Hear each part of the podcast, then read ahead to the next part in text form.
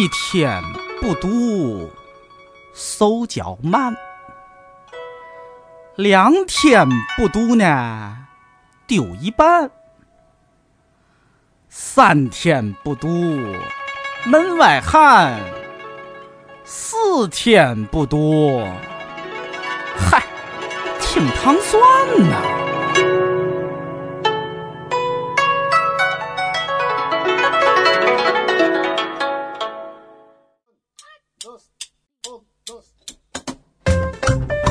呃，欢迎收听《糖蒜夜话》，我是瑞叔。我是尹丹，嗯然后之前上一期是我们请了李老师哈，跟我们一块儿聊那个国际学校的事儿。嗯，然后呃，这节目反馈还挺好的。后来发现李老师是一座可以深度开发的宝藏。呃，所以我们决定就是这接下来两期我们继续跟李老师一起聊。嗯嗯，然后最近群里的这个情况嘛，就是如果大家密切关注的话，这个狂聊群就会发现有一些感情的问题，嗯，真的 看到挺生气的，你知道吗？因为我，所以我有一天我就说，哎呀，我真是恨不得跪下来求求你们多看点书，对我们是个读书群。因为那个。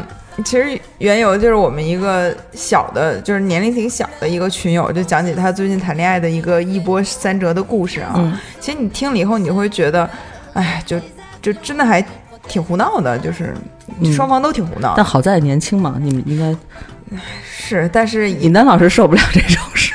对，因为这个细节实在是，我都我都觉得，要不然你我就说，哎，我说你要不要看两本书吧？一本是《霍乱时期的爱情》，还有一本是《日瓦戈医生》。嗯你别老就是就是，我觉得年轻的时候是应该挥霍，就是也不是说挥霍，说尽情的享受青春哈。嗯，但是有的时候不值得的事情呢，就真的是会就没有什么意义吧？我觉得还是要嗯明白一下，对、嗯，对，所以 不，但是我觉得就是就是你接触所有的类型，不管他是什么样的人，这怎么什么叫没有意义？就是那都有你说一个一百三十七个男男朋友的女朋友，这这种有什么意义？难受啊，他特难受，哦哦，哦有什么难受的呀？不对对对，那是不用不用难受啊对啊。就是是别难受是说过度了吗？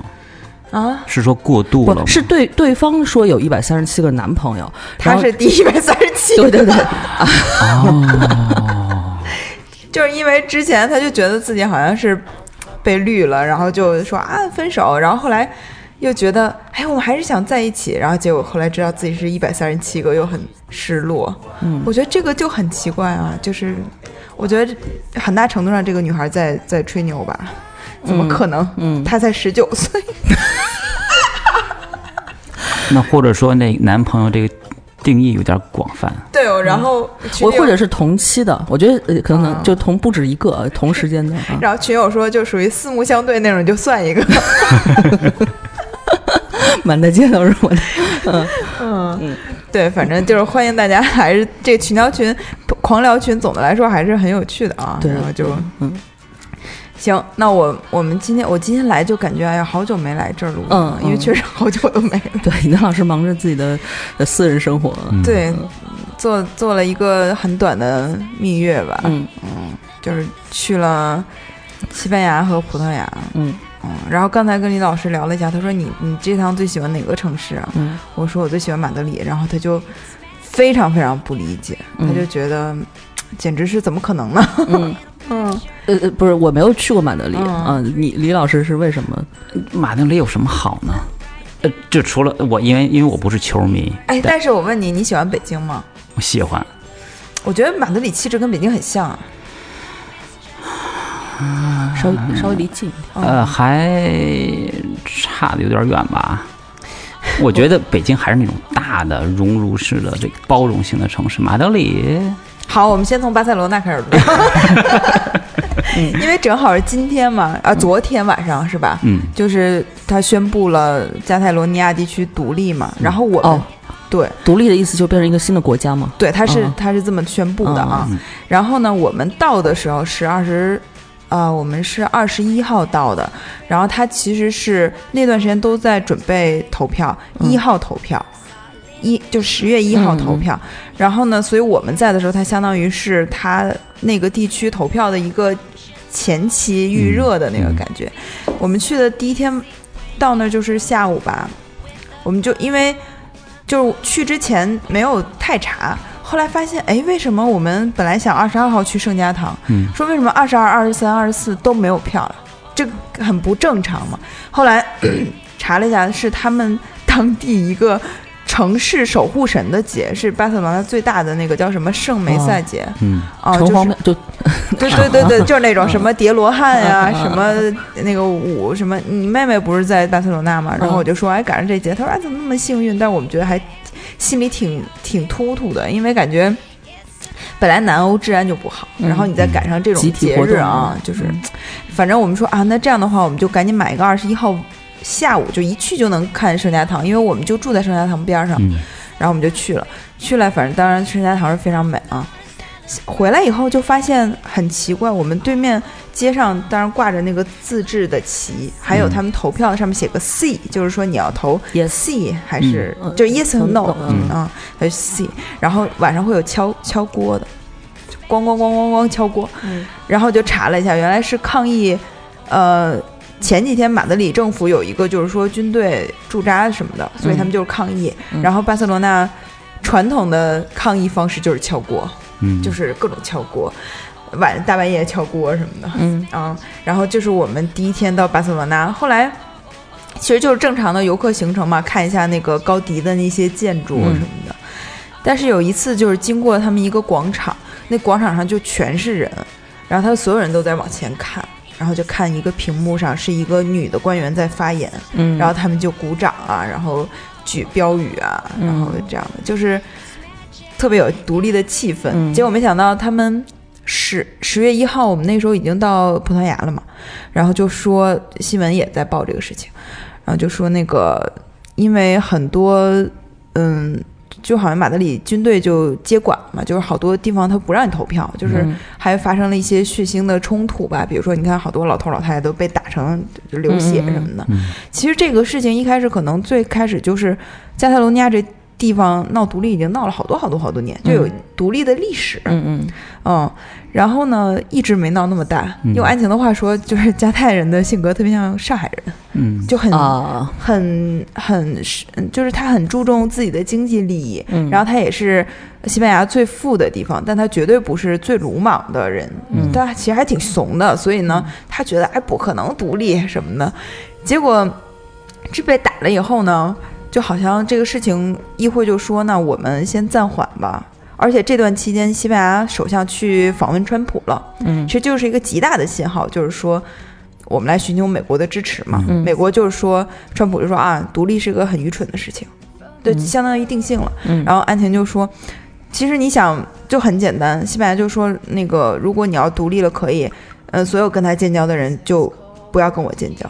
嗯那一般人还是会选择西班牙嘛。对对嗯。嗯然而，当时以为所有人都说啊，那个议会说，那这样的话，我们投票数不到百分之五十嘛，因为好多人都没有投票，说我们暂缓一下吧，我们到时候讨论要不要宣布。这个我们在欧洲的时候，这个事情就是这样。结果嗯没想到昨天晚上就说宣布独立。嗯然而我刚才跟李老师聊，就感觉也不太可能哈。不太可能，对，因为就是你一个一个地区的闹独立的话，它相对来说还首先要受到国际社会的这个认可，嗯，然后不是说哦，我今天想独立我就独立，那或或者说明天朝阳区说朝阳区朝阳区人民群众说我们要独立，我们跟其他地方不一样，那你要受到别人的认可才可以，你可能有这个想法，但是如果单凭我这个评断或者预测来说的话，可能过一段时间他得到和解。对，或者他得到西班牙政府的一部分的这更多的自治权，嗯，可能这件事就了了。因为欧洲很多国家都有类似的地区，嗯就是每个国家都有一个类似地区要闹独立。如果西班牙这个开了先例以后，其他国家肯定也都搂不住了嘛。嗯对那其他欧洲国家肯定也会支持西班牙，因为这样的话就相当于支持自己嘛。嗯对但是就是很有趣啊，因为想到那个。就是呃你去蜜月，然后你会发现一个地区在闹独立这个事情还是挺难得的经历嘛。嗯但是巴塞罗那这个城市，就是怎么说呢？就高迪就真的是挺伟大的。嗯对就本来以为他是一个很，就是你去之前会以为他是一个非常天马行空的那种设建筑师嘛，嗯然后觉得他就是很飞，把自己的建筑设计的没有没有直线、没有直角什么嗯那样的。然后，但是你去了以后，发现他每一个设计都是有用的，他就是一嗯个。就是设计和工程力学学的都非常非常好的人，嗯就实在是有点很难得的这样一个。嗯，要不然真塌呀。对，真的是。然后那个，嗯、米拉之家天台下面有一个，它有一个那个洗衣房，就那个原来是规划成洗衣房的，嗯那整个被他们设计成了一个高迪建筑的那种讲解室，嗯他会用各种模型和什么举例子，比如说用蛇来举例子什么的，嗯来说他的这些建筑的理念什么的，就就还挺好，寓教于乐吧。嗯，对，所有的艺术，术基本上都是 base 在非常扎实的基本功上。就像有时候看抽象画，就是见过在画廊里，就是父亲带着孩子，然后说：“哎，这你也能画呀？” 跟孩子说，就是你没法跟他说，但是就是你真真真话不了。嗯对，其实你就是说这样的父亲，其实应该去带着孩子去巴塞罗那看毕加索的那个美术馆嘛。嗯。他其实就有毕加索从一开始到后面整个基本上是所有的啊，他早年间有很多具象的东西。嗯对对对，然后他怎么，比如说他一开始画成什么样的，然后后来怎么受到那个埃尔格列科的影响变成那样的，然后他后来怎么又一步一步，嗯，哎，就是我第一次看到他那个宫娥的组图，就是他自己画的宫娥，哎，真的是。就其实我原来对毕加索特别一般，就是、嗯、感受不到他的那种，魔力，嗯对他传达的东西我感受不到。嗯但是在那个宫娥那，就是他一个展厅，好几个展厅都是宫娥，然后你坐在里面的时候，你真觉得，就是还是挺好的。被艺术感染了。是的，是的，是的。所以巴塞罗那真的很适合你去，嗯，嗯。然后你可以带着王源，王源当你的翻译，行，对，完全没有问题。但是像那个安晴儿，她是学西语的，对吗？对她学但是在那个 Catalonia，它这块这个地区，它的那个西语不是跟别的地方不一样吗？呃，就是他们有加泰罗尼亚语，嗯，对，但是怎么说呢？就像嗯、比如说咱们去广东地区吧，嗯，那说咱们也普通不会说英语，话也能对他们说普通话也可以，嗯西语就相当于他们的普通话。就像瑞士人也听得懂德国德语吧？呃是，然后但是他说的话语法还是不一样，因为他呃对差挺多的差挺多的。但是他们应该都懂吧？呃，怎么说呢，在。瑞士能顶能懂那个德国和那个奥地利人的的一个德语，嗯但是奥地利人和德国人到了瑞士之后，他说：“啊哎，你说什么呢？”哦，就像那个，我之前有德国朋友来瑞士看我的时候，他说：“我说那个，你说 Hi German，他们说 Swiss German，你能懂吗？”就是我得我得想一下。他们说完之后，我愣一下，我大概能猜到他们要说的什么意思。嗯对，所以今天其实这个整个的这个节目本来是说是录一个缘起，是因为安晴儿发现了一个 Twitter 上比较火的帖子，然后就是 motherfucker Swiss，就是他这个这个事儿是我们俩走到那个，其实是到葡萄牙，嗯然后我们就在那个一个。哎，是在哦，是在马德里。然后我们当时，因为我们在大城市住的都是民宿，因为太贵了嘛。然后到小城市住的是酒店。然后我们在马德里的那个呃地方拉箱子，然后就会在楼道里形成非常大的回音。然后他就说：“哎呀，这要是在瑞士，可能就要被报警了。”然后他就讲那个。呃，他就说看推特上有有人有英国游客说这个瑞士人实在是太变态了，我半夜到瑞士，然后就被报警了，说我没倒垃圾，我哪有垃圾啊，我半夜才倒。还有一个人就是半夜上厕所冲马桶，然后就被报警了，啊，然后这个事情跟李老师求证了一下，就是确实是这样，真的。嗯 这个确实是这样子，因为那个。呃，最瑞士的话，它很多的房子，因为是老房子，它要翻修，它不会，呃，大部分都拆掉重新建。然后，所以的话，它本身的木质结构不是特别的隔音，而且它一个大房子，因为瑞士很多地方它是那个还是农民，就是说它是 farmers，然后它的瑞士农业很对它的它的但是仍 farm 然开奔驰，对但是我记得他一说的时候，我还是觉得很好笑。所以它的 farmhouse 的话，就是他最早可能就是一个 family 都住在那儿，但是后来他的那个子女都出搬出去了，然后可能把这个房子租出去，租出去之后的话，你想。因为它本身木质的的话，它不是特别的隔音，所以的话，它告诉你，你晚上在某一个时间之后的话，你不要影响到别人你的生活。啊所以的话，就像任何就是你要生活中状发生的这个噪音，你尽量不要去做。比如说冲马桶，比如说你泡澡之后，你那个洗澡水不要流下去，因为它从那管道老咕噜咕噜咕噜咕噜，会影响别人休息。它最早是这样的。所以那那如果这样的话，比如说老年人要去瑞士，就不适宜住在这个民宿这种地方了。呃，你要要分，因为要如你要有的地方的话，你是没有办法的。就是你入住的时候，呃，你的房东也好，或者你的那个当时的这个这个 landlord 会告诉你说，我们这块有什么什么样的规则，他会提前告诉你，他不会说、嗯呃什么都不跟你说，然后结果你用了马桶，他再去再说你那酒店的话，一般就还好。啊，那还好。就是如果他隔音好的话，一般没问题。嗯然后就刚才不知道为什么突然想起来，对，因为那个呃李老师说你怎么喜欢马德里？我不是皇马球迷嘛，然后我们俩就在那个呃巴塞罗那那最最繁华的那条商业街上面就看了一个皇马专门店，就嗯，就然后你看你如果不是球迷的话，周你完全？完全体会不到这句话的力量，就是巴塞罗那和皇皇家马德里是两个势不两立的，对势不两立的嗯球队，然后我相当于把就是就像天津权健把那个自己的商品开到了王府井大街，我就恶心你这种感觉。啊，然后你一看就是没人，里面全是中国人在买。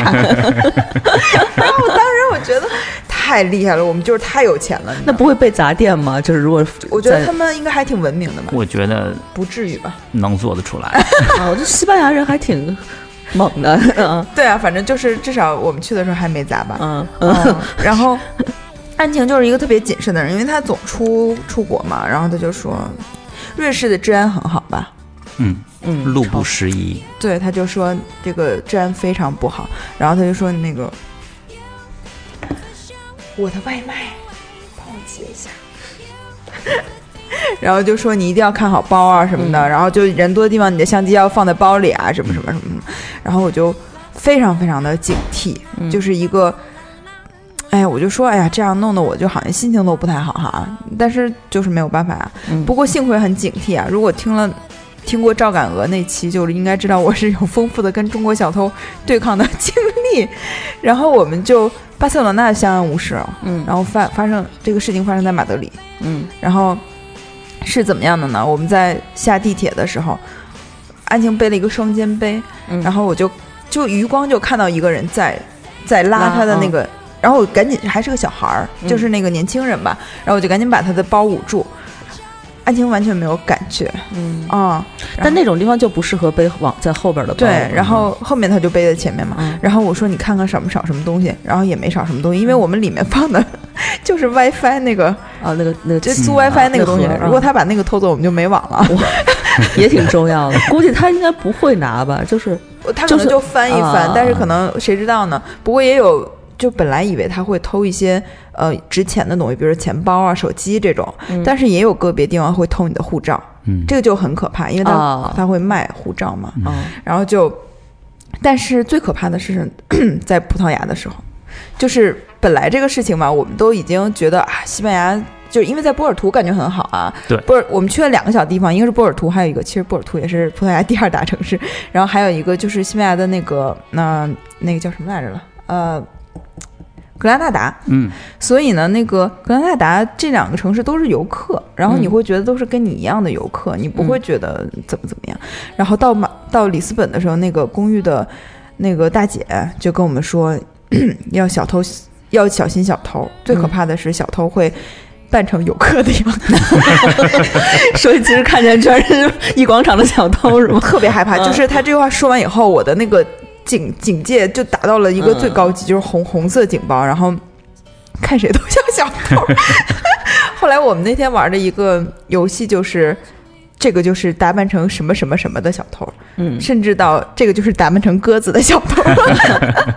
对，因为我后来就因为他说这句话以后，我就查了一下，嗯发现确实有很多打扮成游客的，拿着地图，然后背着包，嗯戴着墨镜，穿的漂漂亮亮的，还是女的，然后就过来问啊什么的，然后东西就被偷了，嗯，然后就，哎，这是就是我很可很害怕的一件事。对，还反正去南南欧的朋友好像基本上回来就是五个里边有三个都有这种经历，就是真的被盗啊。对啊，嗯然后我们本来以为自己就是很大成就没有被盗嘛，我上飞机的时候还说，哎，我们这次最大的成就就是没有被盗说早了，嗯 说早了。啊，就是我们真的是很谨慎，我们到每一每一个地方行李托运以后，都会把行李打开检查一下有没有少东西。嗯然后尤其帮一个朋友买了一个特别贵的包以后，就真的还是会检查一下。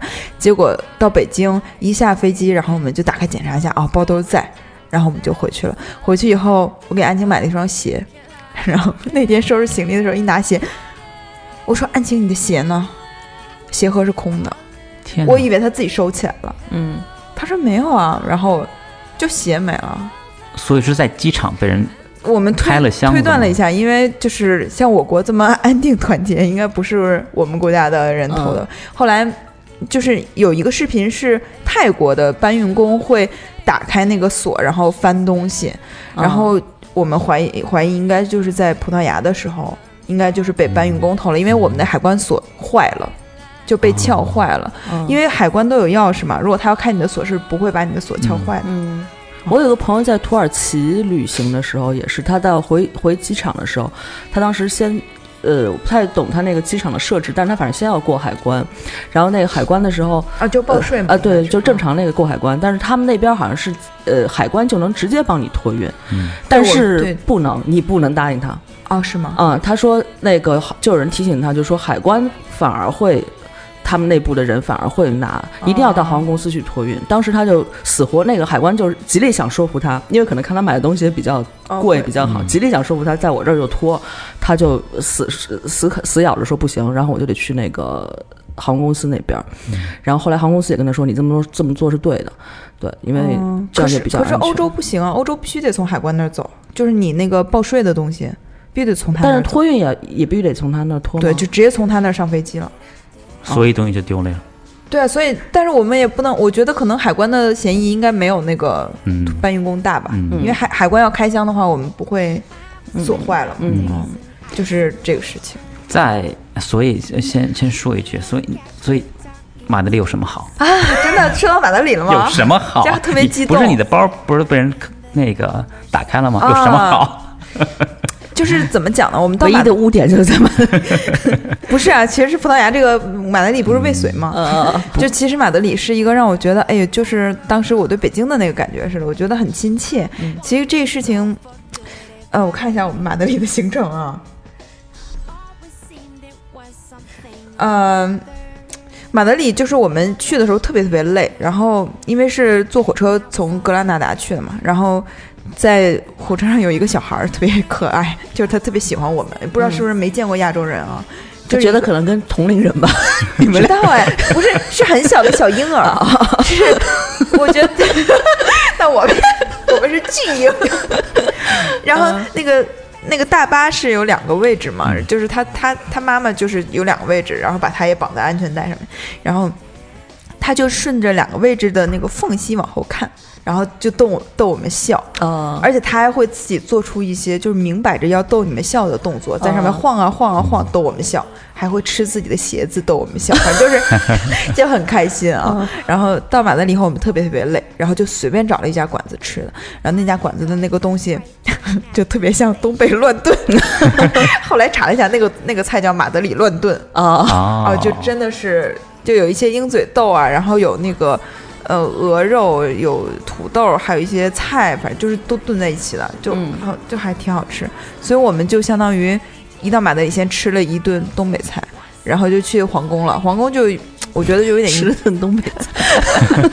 不过我觉得那边炖炖这个这个做法还挺多的，各种炖。嗯，对对，然后我觉得王宫有点一般，就是它就是一个王宫，但是它是。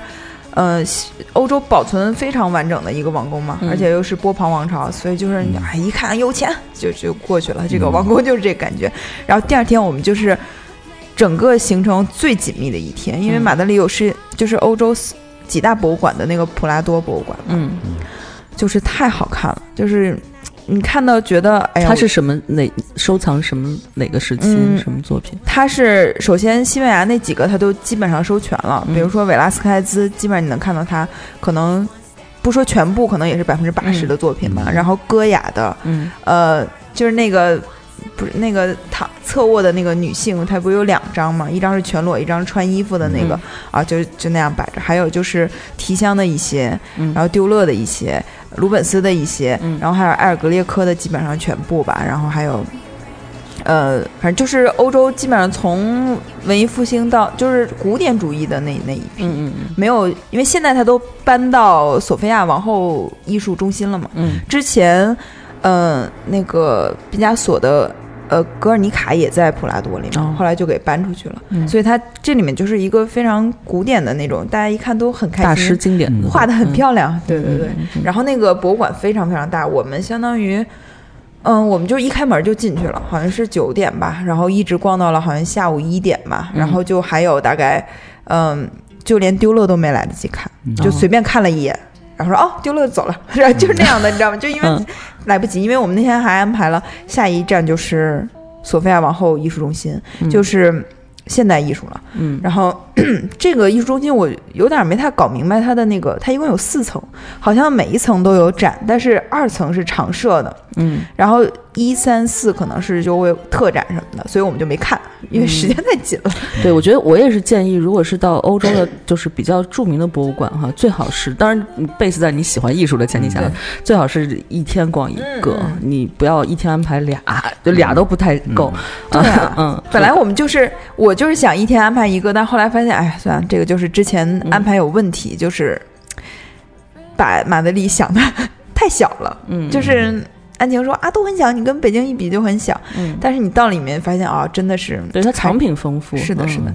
然后我们就就索菲亚王后艺术中心呢，如果要是很多人，你会看它攻略上说，你只看一幅格尔尼卡也值回票价了，因为它才十一欧，它很便宜。普拉多好像是我忘了二十多欧吧，嗯而且它没有英文，它没有中文讲解，好像是。嗯所以呢，我们就因为你想现代艺术，它要拿英文讲解，我也听不懂。嗯嗯因为就很很很复杂的一些概念什么的。然后我们就看了一下，它有一个特别有意思的是，呃，西班牙有个那个电影大师布鲁埃尔嘛，当时和那个达利他们都是就一拨人。然后他是什么一条安达鲁狗那个？对对对啊，然后因为像达利他的作品在那个索菲亚那里面就有很多，然后嗯包括那个伟大的自卫者嘛，嗯然后，但是布鲁埃尔就是好几个展厅，他有放他的那个片子，嗯就你一直就比如说你看画看烦了，你可以去看个电影，嗯就这样设置了。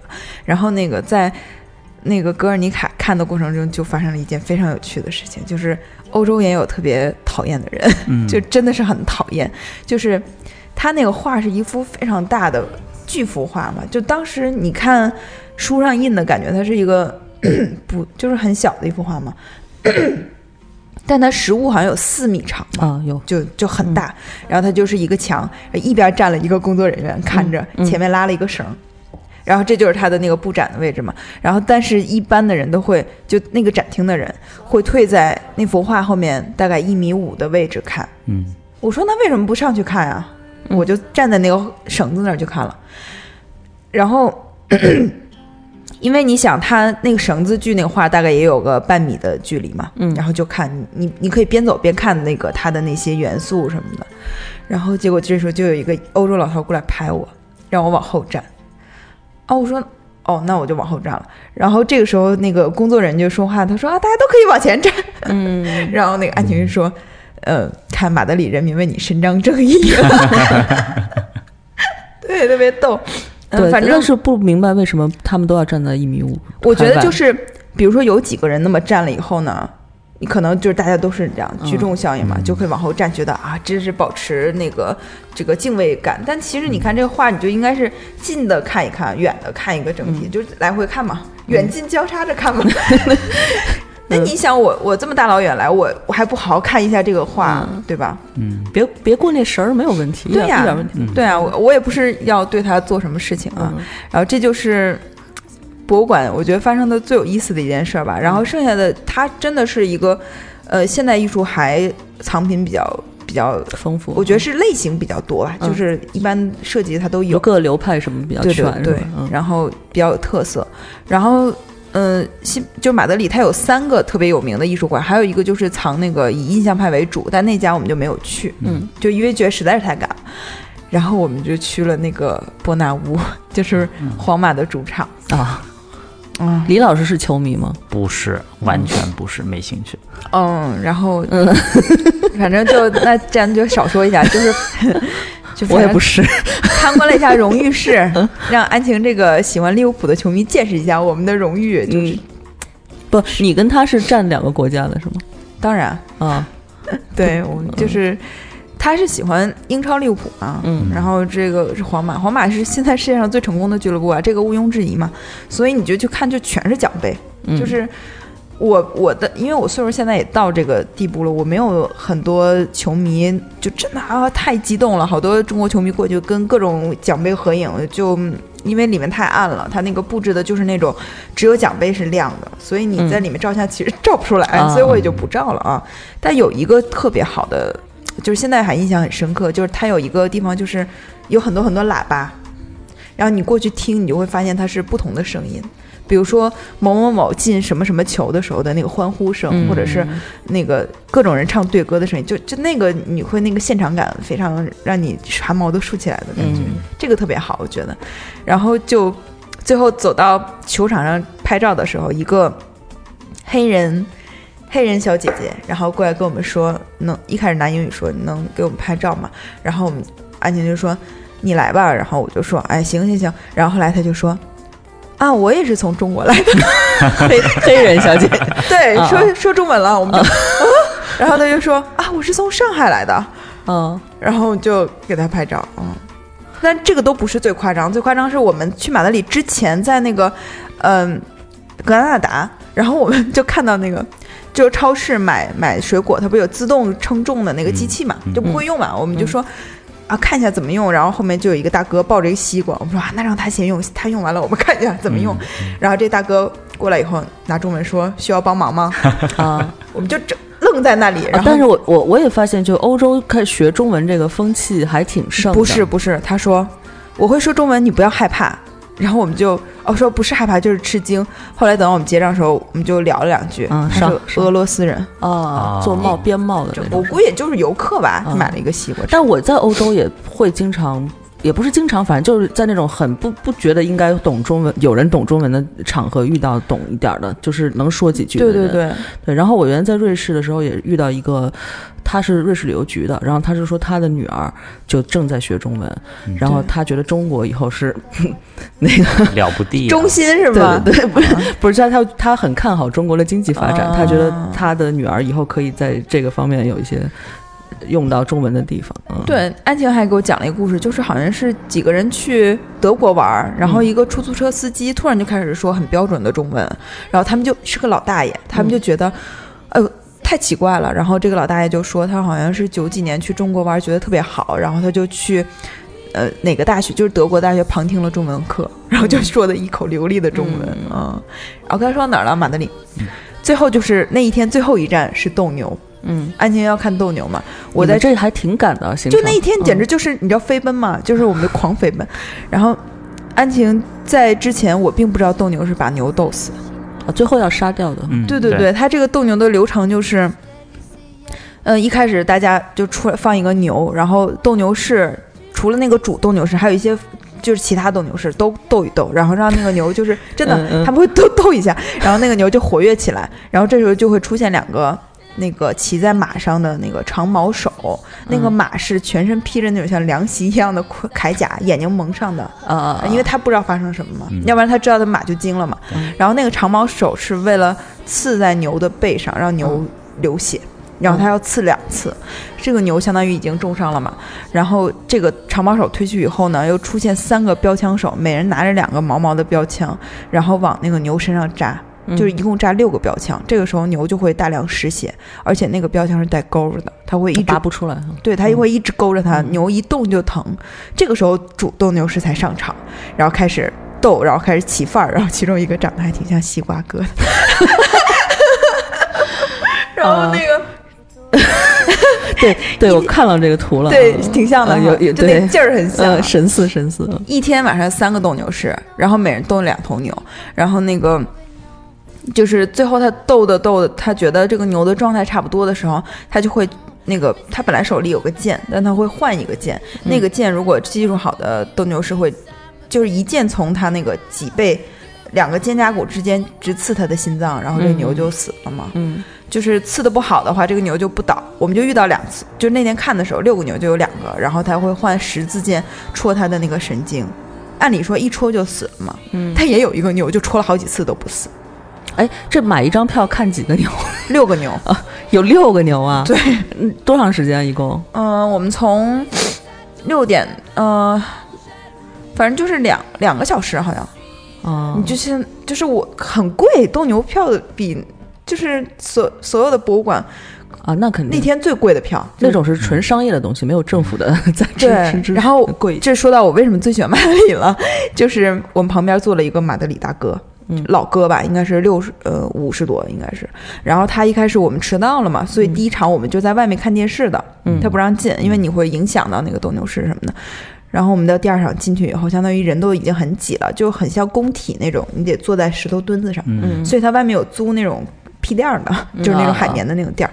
然后我们就进去，我们座位是相当于那一排的最里面，然后那大哥就赶紧非常热情的让我们进去。然后进去以后，他发现哎，安晴会说西语，嗯然后他就频繁的越过我和安晴聊天儿。就是哦聊，给他介绍这个斗牛士怎么样，怎么怎么怎么样。然后，然后前面一个观众席打电话的那个大哥是之前非常传奇的一个斗牛士，哦什么就就类似于这样的，哦然后就狂介绍。后来等我们那个看完斗牛士哦，然后当天有三个斗牛士嘛，一个是西班牙人，然后两个西班牙人，一个是墨西哥人。嗯其实那个墨西哥大哥第一场斗得非常好看，然后他说，嗯，墨西哥人嘛，嗯，还挺努力的，就是这样。嗯，然后，然后第三个是非常年轻的小斗牛士，是西班牙人，是二十四岁，他就说，哎呀，这个这个小哥太好了，有潜力是吧？就太好了。后来他还得了一个牛耳朵嘛，就是斗牛士斗得好，就是奖励一个牛耳，嗯斗的就是斗败了就是拿一个睾丸，哦，就是就你按照这个东西是得多少牛耳和睾丸来计算他的职业生涯的那个，嗯成就就成绩嗯对对对然后他就特别喜欢那个小哥。后来，但是那小哥我觉得我们俩都觉得一般，就是长得帅，是西班牙人，嗯，年轻就是加分项嘛。然后后来还想怎样？你斗的不好呀，不是斗牛到底看什么？是看他那样呢，就是起范儿呢，还是看他扎的准不准呢？还是有什么别的？嗯，用安晴这个斗牛士、斗牛爱好者的话来说啊，他说好的斗牛士能非常敏锐的知道每一个状态的牛的那个，嗯，每一个时间段牛的状态，然后来，比如说有的牛它就是，就是比如你要斗时间长的牛也疲了，嗯。然后就时间短那个牛状态不好，然后就是通过这个来精准的把握每个阶段该做的事情，然后最后让那个箭能精准的刺入他的心脏。嗯。然后这个就是一个呃可能成功的斗牛吧。但是我就觉得，比如说他起范儿的时候，他是这样的，就很傻，很傻可以后面再加个脏字的那种傻。啊 就是他斗的时候吧，是面冲的牛嘛。嗯比如说你拿那个布，大家都看到啊，啊拿那个布，然后这样一弄，那个嗯牛就冲上这个布，然后下一步他起范儿就背对着牛起个范儿，这个范儿是要就是昂下头的那样的。哦，就是很走两步很经典的那个动作。对对对嗯对对。然后我就说，那要是这个时候牛冲向他怎么办？然后安妮说活该呗。啊，对，但所以也有被顶死的，就是 对，有被顶死的，就是起范儿注注意没注意到？然后我们那天就看到有顶伤的，嗯就那个年轻小孩小孩第一场就是被牛把那个衣服都划破了，嗯但是反正他也得了牛耳。然后我们看完以后，老哥就说：“哎，你们别走啊，那个你们好不容易来一次，我带你去看看那个他们养马的地方。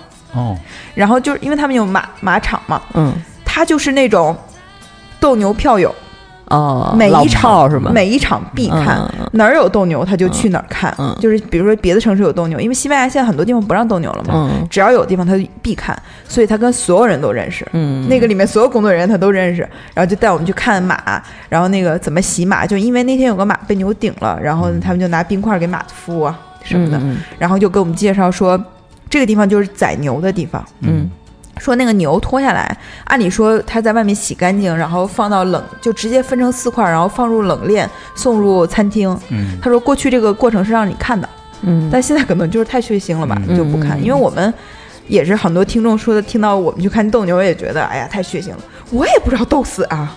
然后，所以我也觉得，当时我甚至一度觉得，哎呀，就是。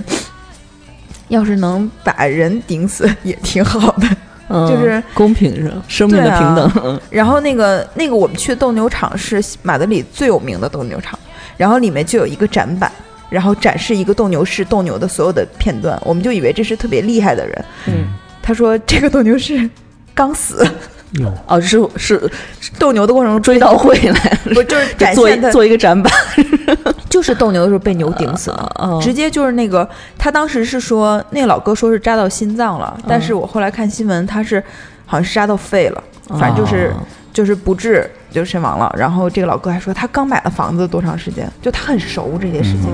然后参观完了，然后我们就再见了啊。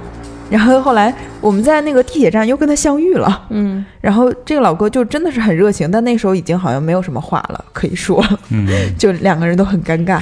然后后来我们下车的时候，又上来一个那种残疾人推着轮椅，这老哥也就是上去帮忙什么，就那种非常热心的马德里市民。嗯。安全就说马德里人的性格特别像北京人，啊，我觉得可能更像东北人。所以这个城市还是给你带来就是人人文的这一块儿，对对对对对对，就很很嗯喜欢。然后而且我基本上喜欢的东西它都有，然后我就会觉得很开心。但是很遗憾就是，其实就是留的时间有点短，嗯后面不去里斯本就好，因为你去了马德里以后，你会觉得里斯本跟它在首都这个层面上很像，嗯比如说它城市的建筑的风格，然后它的一些职能，嗯但是里斯本又没有马德里。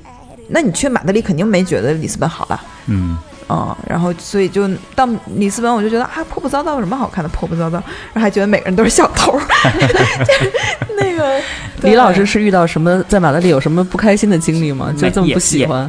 对你可能是去了苏黎世以后觉得。也不是，因为我更喜欢巴塞罗那，就是觉得巴塞罗那什么都有，有山有海，啊，可以又好又好玩又便宜，然后有有艺术，就是啊就然后马德里的话，就像它就是首都嘛，然后当然对它有些博物馆，但是我没有你那么就是那么能逛，就是我觉得啊看博物馆我逛看个两个小时我就我就够了，我就再也啊就进不去了。嗯，就像刚才瑞叔说的，我可能看今天看一两个小时，然后改过隔两天我再看一看。啊你可以买他那个年，就是就是联票，可以嗯连去三天就会几天的那种。嗯嗯，对，但是我就是对自然风光一一般，啊，就是比如说我有时候看人去那个呃泰国那个，比如说一个岛上就看大海啊什么。嗯我就觉得有有什么意思呢？就是对所以所以尹丹老师就是因为是上期的话题，就是去哪儿都是得学习，都得对学到知识才可以去。嗯对，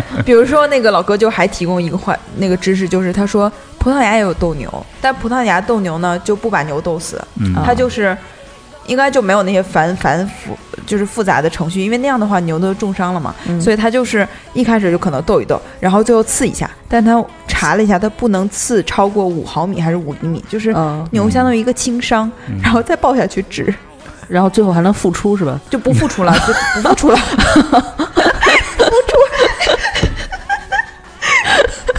那也挺辛苦的，打完了之后休养养养伤，再回来继续打，也所以就更残忍。我觉得那种就是相当于一个古老和现代文明的一个结合嘛嗯，。更人性化一点。对对对，西班牙这个确实还是，但是你想，这个也我后来也思索这个问题。虽然我觉得很血腥啊，嗯但是你想，很多西班牙人他觉得这个真的就是他的传统，嗯然后他真的很欣赏那个人在最后一一刻把牛可能一击制地的那个那一瞬间吧。嗯哎，说这种是不是跟古希腊那种决斗，就人和人之间这种流传一脉相承的就是种东西这样的，啊嗯？，所以其实是很野蛮的了。嗯尤其你你真的看到那个牛就倒在你地上的时候，嗯就还挺大的一个牛，然后会好几匹三匹马过来把它拉走，就它嗯就拖走了，然后你就觉得哎呀好难过呀。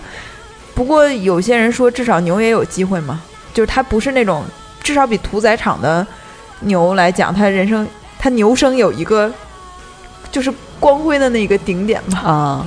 就是你这么想想，但是如果这个牛没有被斗死，依然是呃送到屠宰场去吧？还是说，不是他们有专门养斗牛的牛，嗯，就是和那个屠宰的牛还不太一样，哦。就你看它那体格就就不是那种，但已经肯定已经重伤情况下，但他比如说把就就是那个斗牛士给嗯，好顶死了，然后就那他他的结下场是什么？这个不知道，可能也得弄死吧，要不然他尝过血腥的滋味，他可能以后就伤人吧。对，不过好像是说有的牛，就是如果你一直斗不死，就好像也可以放它一条生路。这个哦就相当于斗牛士输了嘛？哦嗯，我也不太清楚啊。这个如果有清楚的听众，可以给我们普及一下。嗯，所以当时你在看斗牛的时候，然后这头牛被这个斗牛士一一招致命之后的话，你当时的感觉是什么？是觉得是难过还是或或者你那难过呀，就没有像就是其他人感觉到就是哦，我们呃对人类然后是战胜这个我反而是有一次牛顶斗牛士的时候觉得很兴奋。我可能是更喜欢动物吧，嗯，嗯。那这个票价不太值。但是安晴她说她从小就是那种会看北京台转的斗牛，她就觉得啊她是因为这个才学的西语。哦，这么喜欢呢？他喜欢的点在哪里啊？他是他可能是个恶魔吧，看到血兴奋是吗？他就是就是他说的那个，就是好的动作是他会很精准的控制每一个环节。嗯，我觉得男的可能这种征服的欲望更多一点，对。啊，女的还是宅心仁厚，就是母母亲的感觉啊，呃，而且你说不喜欢生命这样子，就你说喜欢斗牛那个，包括那个老哥，然后你去看，其实看斗牛的是老年人为主，嗯。然后那个年轻人基本上都是游客。然后你想，安晴性格那么好，然后那个老哥也是个热心的马德里市民，所以就是他可能喜欢这种暴力的运动，并不表示他可能就发泄出来了吧，嗯，嗯就是这样吧，嗯。反正就就马德里就这样。嗯，我们去了一次那个，嗯、托雷多那个古城，嗯，嗯。你觉得怎么样？我觉得其实没有那个格兰纳达那个古城哦，那么震撼，那是对是，而且格兰纳达是还是小一点。对对对，但是我们在格兰纳达的时候，就是好，就我们这个行程非常有趣。我们在巴塞罗那的时候，听到毕加索受了埃尔格列科的影响，然后我们就去马马德里看了埃尔格列科。然后我们在那个格兰纳达的时候，看到那个阿尔罕布拉宫里面，然后包括他那个教堂里面，就是说。呃，西班牙双王的那个故事什么的，然后其实他们是最后死的时候是从托雷多运到格兰纳达安葬的嘛，然后我们又回去那个托雷多，相当于看了一下他们的那个，但是托雷多的嗯、教堂比格兰纳达的更好，就更豪华，嗯，然后就，但是他有埃尔格列科的真迹，嗯。就是他有一个教堂是就很破的一个教堂，叫圣多美教堂。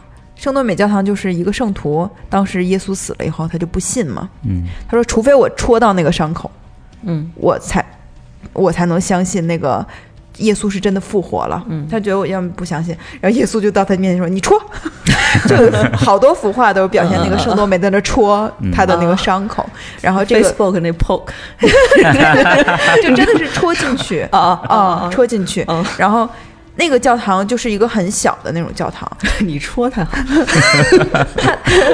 它就是进，它就进门有一个埃尔格埃尔格列科那个什么什么伯爵的葬礼，就是下面是人，上面是天的那个嗯。大的画，然后你就会发现很多游客，我们在那里遇到了好多韩国团，大家都是进去啊看一下，然后一直在那看，然后就走了，也不看教堂，我们还是看了一下，嗯。就是一个小教堂，因为埃尔格列科是一辈子都住在那个托雷多，他是一个希腊人，哦。他的那个名字意思就是那个希腊人。哦，是西班牙语的那个希腊人的意思，哦不是他的真名，而是他的艺名。可能是希那希腊名字太难记，然后西班牙人就对说西班牙人给你随便记一个，对，那么懒，嗯嗯对。然后反正就是这次吧，然后最震撼的还是那个阿尔罕布拉宫，你去过吗？去过，呃，是不是但但是很久以前了，但是就只能记得，就是他受那个北非的影响非常的严重。对，他就是叫我们过去叫白衣大石，嗯就是咱们汉代的时候叫这个，嗯它就是阿拉伯的血统嘛。哎，绿衣还是白衣，我忘了。后来很惨，是他被双王打败以后，然后他们就往北非走嘛，然后北非的那个他们的那个阿拉伯人也不认他们，嗯。所以他相当于这个就成流民了吧。嗯，嗯，但是他那建筑就是融合了西班牙建筑和阿拉伯风格的一个，嗯，阿拉伯的那种很细密的东西，我觉得进来以后可能就能了解一些他们的，比如说我的名字叫红里面那嗯。为什么那么写，就嗯。对对对，就是那样。我也是因为去了 Granada 之后的话，才决定哦，我要去那个摩洛哥。哦然后我也说哦，我要一定要去北非看一看。嗯结果没想到北非那么差，是吧？很差吧？就是就是就是脏乱差，但是就有一种脏乱差的美。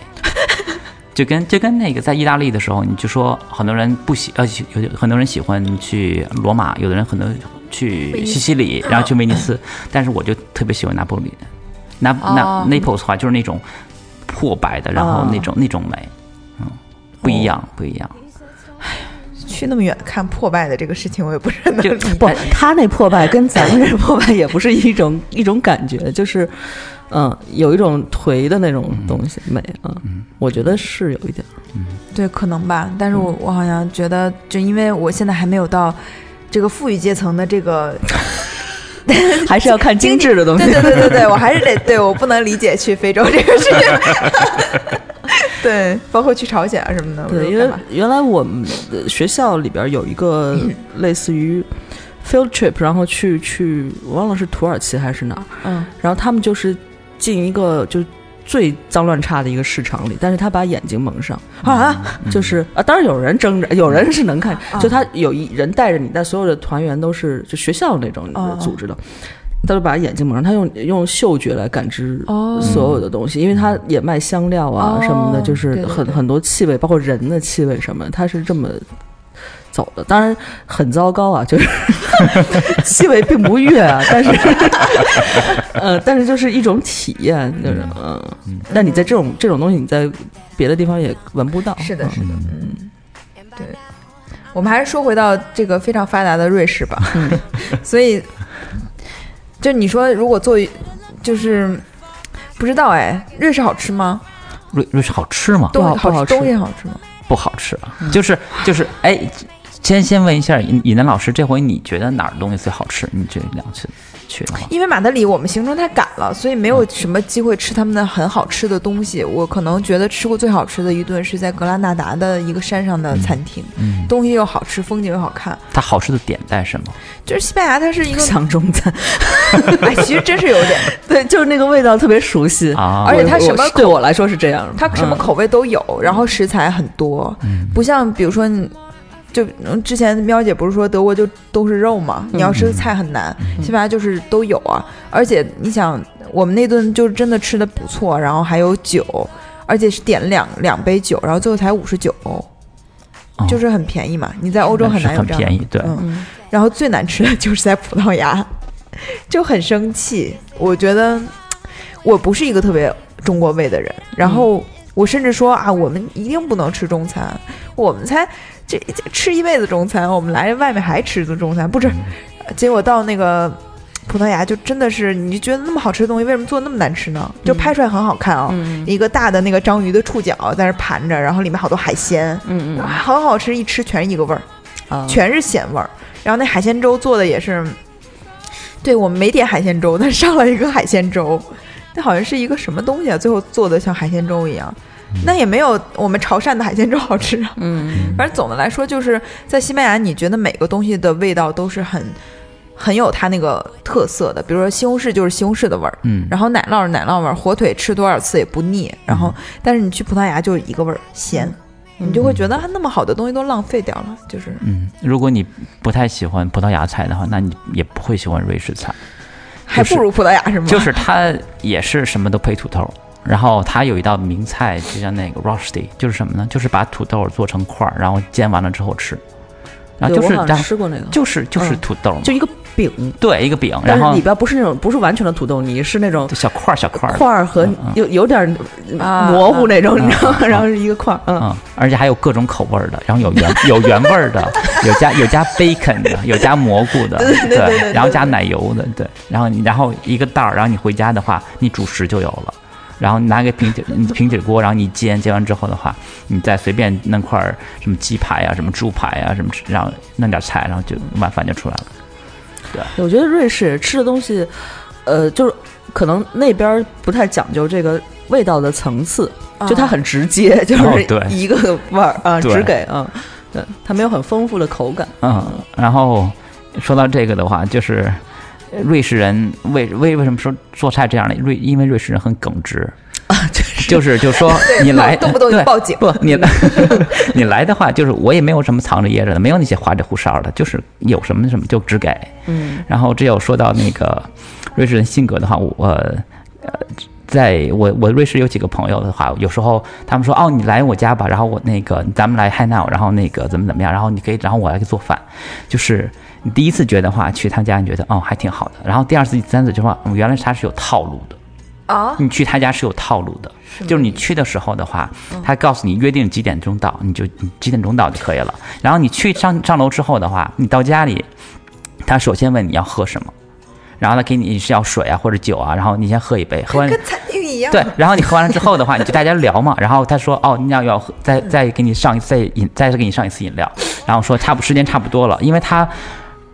把你约来的时间的话，和他准备做饭的时间，可能就是那两两个饮料之间，就就那个时间。哦比如说他六点六点钟要吃饭，他可能四点半约你，然后你四点半到之后，你喝了两个东西之后，大大大差不多该吃饭了。哦然后的话，他他就开始准备做饭的东西，就他实际上你到他家之前，他原料就已经准备好了。哦然后他一炒，叽里呱啦就就可以了。然后我到他家每次的话，呃，一个沙拉，哦一块肉，不管是鸡肉也好，猪肉也好，哦牛肉也好，然后一点土豆的配菜，然后有的时候是煎土豆，有的时候是土豆块儿，然后有时候是煮土豆，然后呢，对他就是 他就一定有一个有一个土豆做的菜。嗯然后呢，这个，然后再上一杯酒，然后你可以选，然后什么什么什么的。喝完之后的话，有一个甜点，然后呢，甜点上 对，然后甜点上完了之后呢，再问你要不要咖啡。你喝完咖啡之后的话，你该差不多该走了。嗯，这一餐大概四十欧，不，就是你到你，就是你是西班牙的家，你就是你到了朋友家的话，你就觉得呃第一次去觉得哦很殷勤，然后第二次哦差不多还是这么回事儿，第三次还是这么回事儿。哦就是他的话代课就是非常非常的有觉得程序对 predictable，就是这这个人他就就是这样，他就这种他就觉得舒服。我有 routine，然后你来了我就这么招待你，也没有什么出格的，也没有什么不出格的地方。对，所以那你是不是还挺习惯的？开始的时候习惯，后来就反而不习惯。我说你这么不觉得？没有，没你不觉得没有？你不觉得不？你觉没劲吗不？你觉得缺点什么？他说这样不好吗？他反而问我这样不好吗？然后难难道我亏他？他觉得难道我招待不周吗？哦哦哦我说没有招待不周，但你这样这样每每次都这样做的话，你不觉得就太死板了吗？我说不会啊，这就是我你既然觉得舒服的话，为什么要换它？嗯那如果要是一个瑞士人遇到我们在马德里遇到那个老哥的话，他会不会觉得好奇怪？呃，但是说回来的话，瑞士人是非常喜欢旅游的。哦这我之前我没有没有想到，我觉得要这么古板这些人的话，结果但是后来我每次我留意了一留留意了一下，我每次出去的话，都能听到有人说对瑞士德语，哦，就是你不管到哪儿，你甚至到北非啊，有或者他们对，而且他们喜欢旅行。也是自己在也有点憋得慌。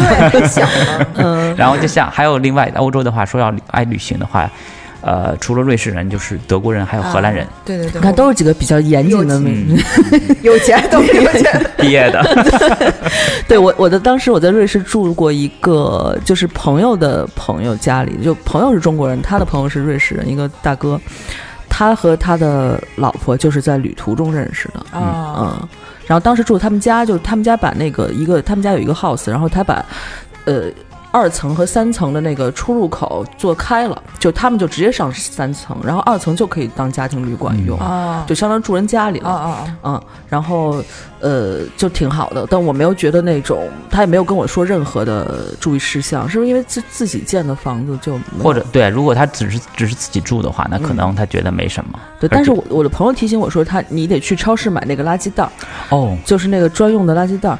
但是我买了之后吧，我至我至今啊，因为没有接到投诉，我我不知道这个垃圾袋儿，比如它有分类的要求吗？还是说啊，都是这样，在瑞士的话，它是什么呢？呃，它是瑞士，很多人觉得哦，它东西很贵，但是如果你是瑞士本地人的话，它是高收入的。但是同时的话，它除了高收之外，它和德国正好相反，它是高收入低税收。哦，所以的话，这样你低税收之后的话，很多我们平时认为就是理所应当的政府在做的事情的话，实际上你要自己在担负。比如说垃圾袋儿，所以的话就是它，呃，而且你一定要装在那个袋儿里，要不然不会收的。是这样，哦，就是自己超市的塑料袋儿对。啊，装垃圾搁那儿不会收。哦，而而且反而会有人投诉你，然后就有人报，你的邻居会报警，你的邻居会报警，真真的会。然后是这样，所以的话就是垃圾按呃就是环卫部门的话，它是怎么来维持自己的收入呢？嗯除了一政府一部分拨出之外，就是你去买垃圾袋儿，所以就是你扔的垃圾越多，说你的付的这个费用就越多。哦，嗯，所以的话，像我们当时买的时候，我因为我受不了那种呃，就是经常要扔垃圾，所以我就买那种小的袋子，然后可能有半升或者七百五十毫升的一个袋子，大概是两个法郎一个，就是十二三块一个垃圾袋。但是就是你这样一两天就扔一个，所以的话你要他收垃圾的话是一周收一次，所以的话如果你在就是你家里很多的这个垃圾的话，或者或者味道反正也不好。然后另外一个的话就是味垃圾袋质量可好了，跟一个 感觉都能都被那么贵了，还质量就是抽绳儿那种对对对，然后一嗯系，然后扔出来就可以了。然后另外一个的话，呃，在瑞士，呃，你因为垃圾袋儿贵，所以的话，很多人愿意来回收。哦然后像我当时住在那个，我没有住在苏黎世，我住在那个楚格，嗯是在苏黎世和卢塞恩之间的这么一个一个康呃康呃 canton。然后它是什么呢？它跟其他 canton 不一样，它会回收塑料。哦，所以的话，就是像我每次吃完的东西之后的话，就是你的那个酸奶盒，嗯，你上面撕下撕下那个那个那个皮儿是可以是可以扔掉的，嗯那个是不能回收的，那个叫可以叫可燃可燃垃圾。然后它它那个塑料罐儿。然后你要洗一洗，然后搁在那个可以回收的塑料，然后外边它那个有一个呃纸壳儿的那么一个就是商标，对，然后你给撕下来，然后放在可以扔的呃，它是专门纸壳的一个哦回收，然后一般的纸是有一般的纸的回收，然后啊它都分门别类，然后的话你带到你当地看场的话会有回收站。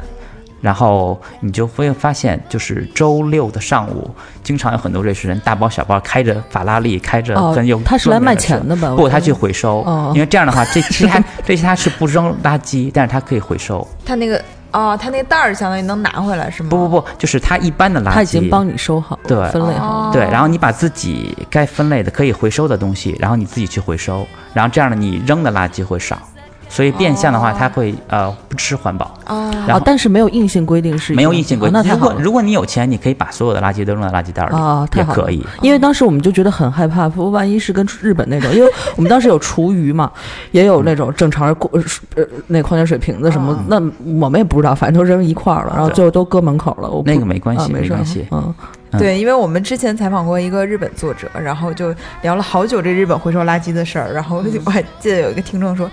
聊了那么久回收垃圾的事儿，但是真的很有趣啊！嗯是很有趣。日本就更好笑啊，嗯。就是真的会有那种大早上追着垃圾车，要不然不知道什么时候来嘛，嗯。他们就追着，然后喊臭他妈的，特别逗啊！然后，但是那个作者也说，在中国待久了之后回日本，觉得哎呀好麻烦，嗯。就是真的是到中国有解放天性了嘛。嗯，然后所以我当时从瑞士去阿塞拜疆的时候是正好相反，就是我在因为在阿在瑞士住久了，我在刚到阿塞拜疆的时候，然后我就有一天晚上我吃完饭之后，我在我在洗东西嘛，然后在洗碗，洗完碗之后的话，然后那个呃别人过来说，哎你在做什么？我说我在洗那个呃那个酸奶的瓶子呀，他说这儿又不回收，我说对呀，我在做什么呢？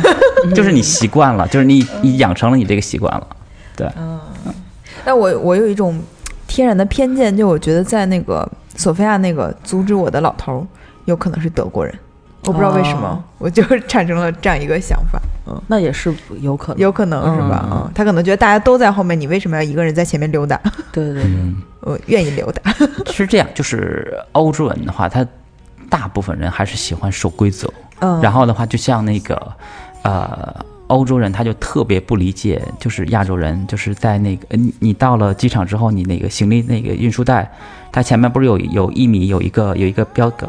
呃，有一条线嘛，说你要站在后边哦来等行李，他就说他我就不理解为什么亚洲人的话就挤在挤就在挤在那个旅行袋的旁边，见过这样上去的，对，就是你，你为什么你在这前面看到，后边人看不到了？你这样是很不守规则的。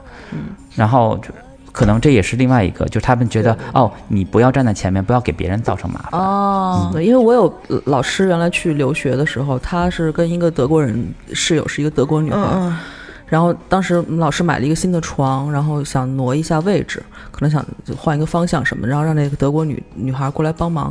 然后德国女孩说：“你得先拿尺子量一下，那个你换一个方向，这个长度够不够？”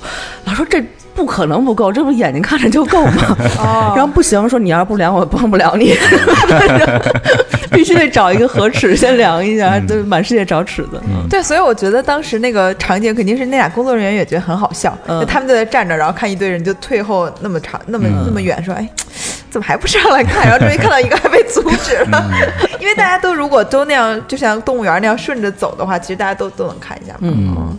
就还蛮有意思的啊。是挺有意思的。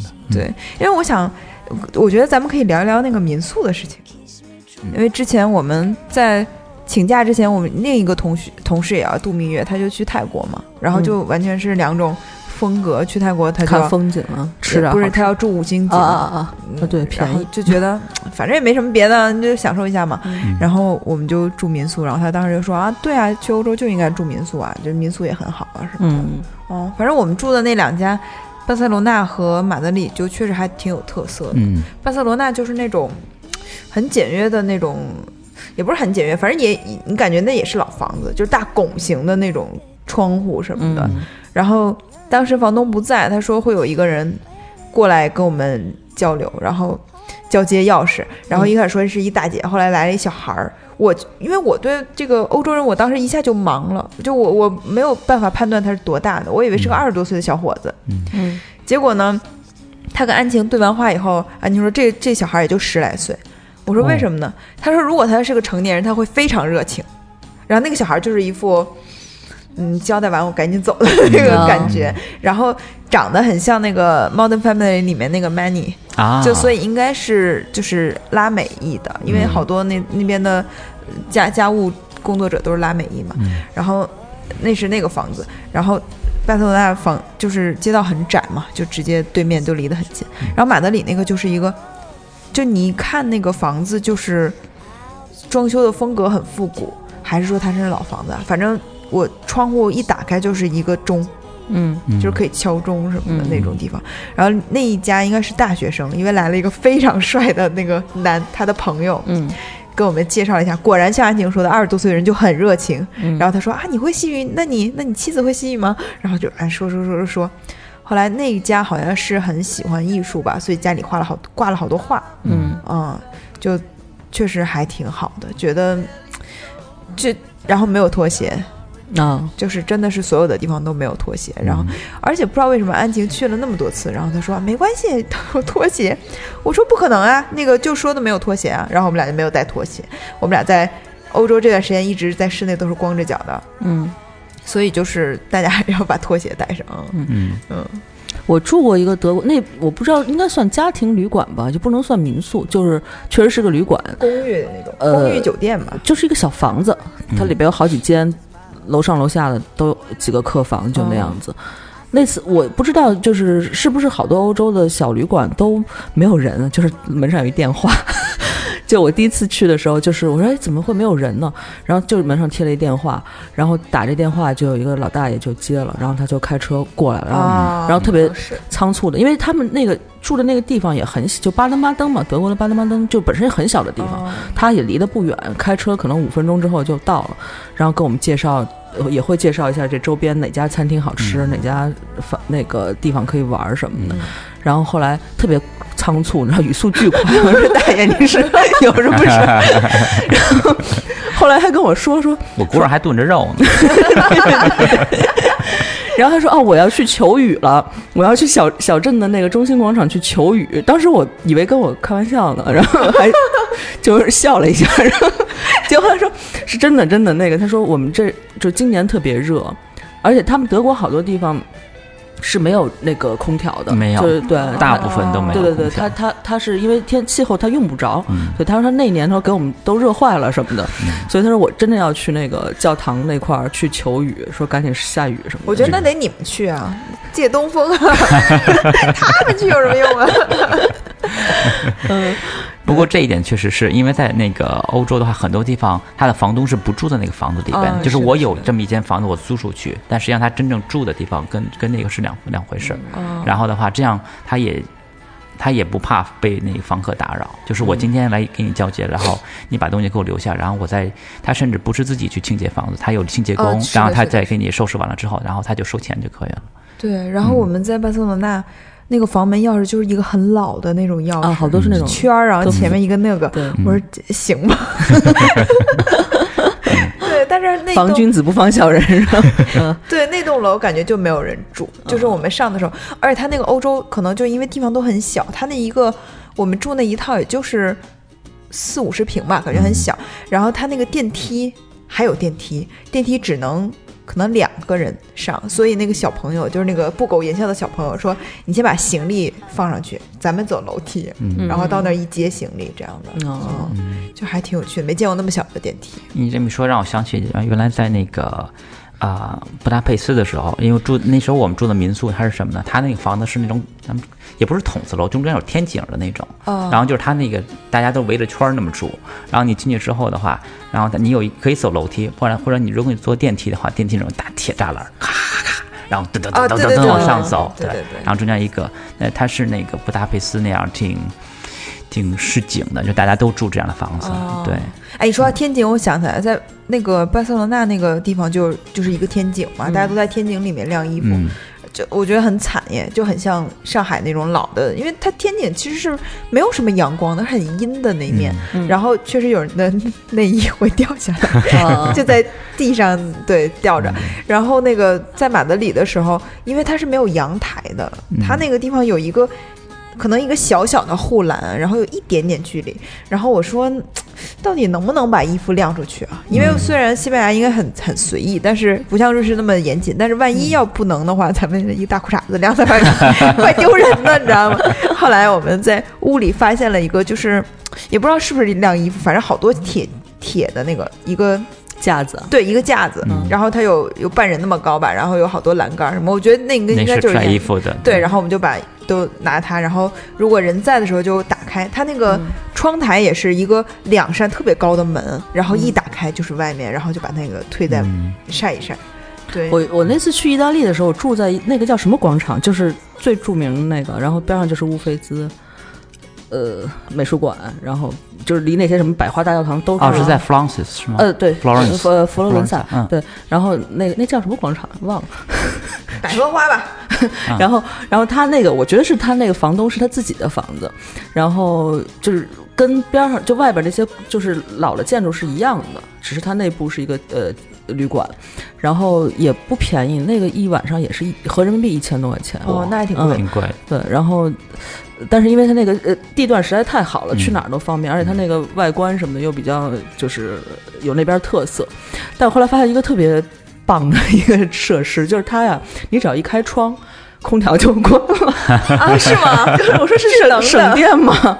就是这是是常见现象吗？这个嗯确实不常见，因为有空调就已经很那个，但是意大利还挺热的，啊是，但是大部分欧洲的地方，尤其是西欧的话，它是没有空调的，也哦就是说一年就热不了那么几次，所以的话啊就就主要是你住的地方都比较冷吧？就是西班牙都有空调。对，意大利有、哦，真的呀，嗯，那格兰纳达白天要热死了。哦，这倒是，嗯对，啊，那可能是游客多，所以他也要照顾要游客的需求不。是不是，我觉得就是是吗自己家人有，因为真的西班牙还挺热的。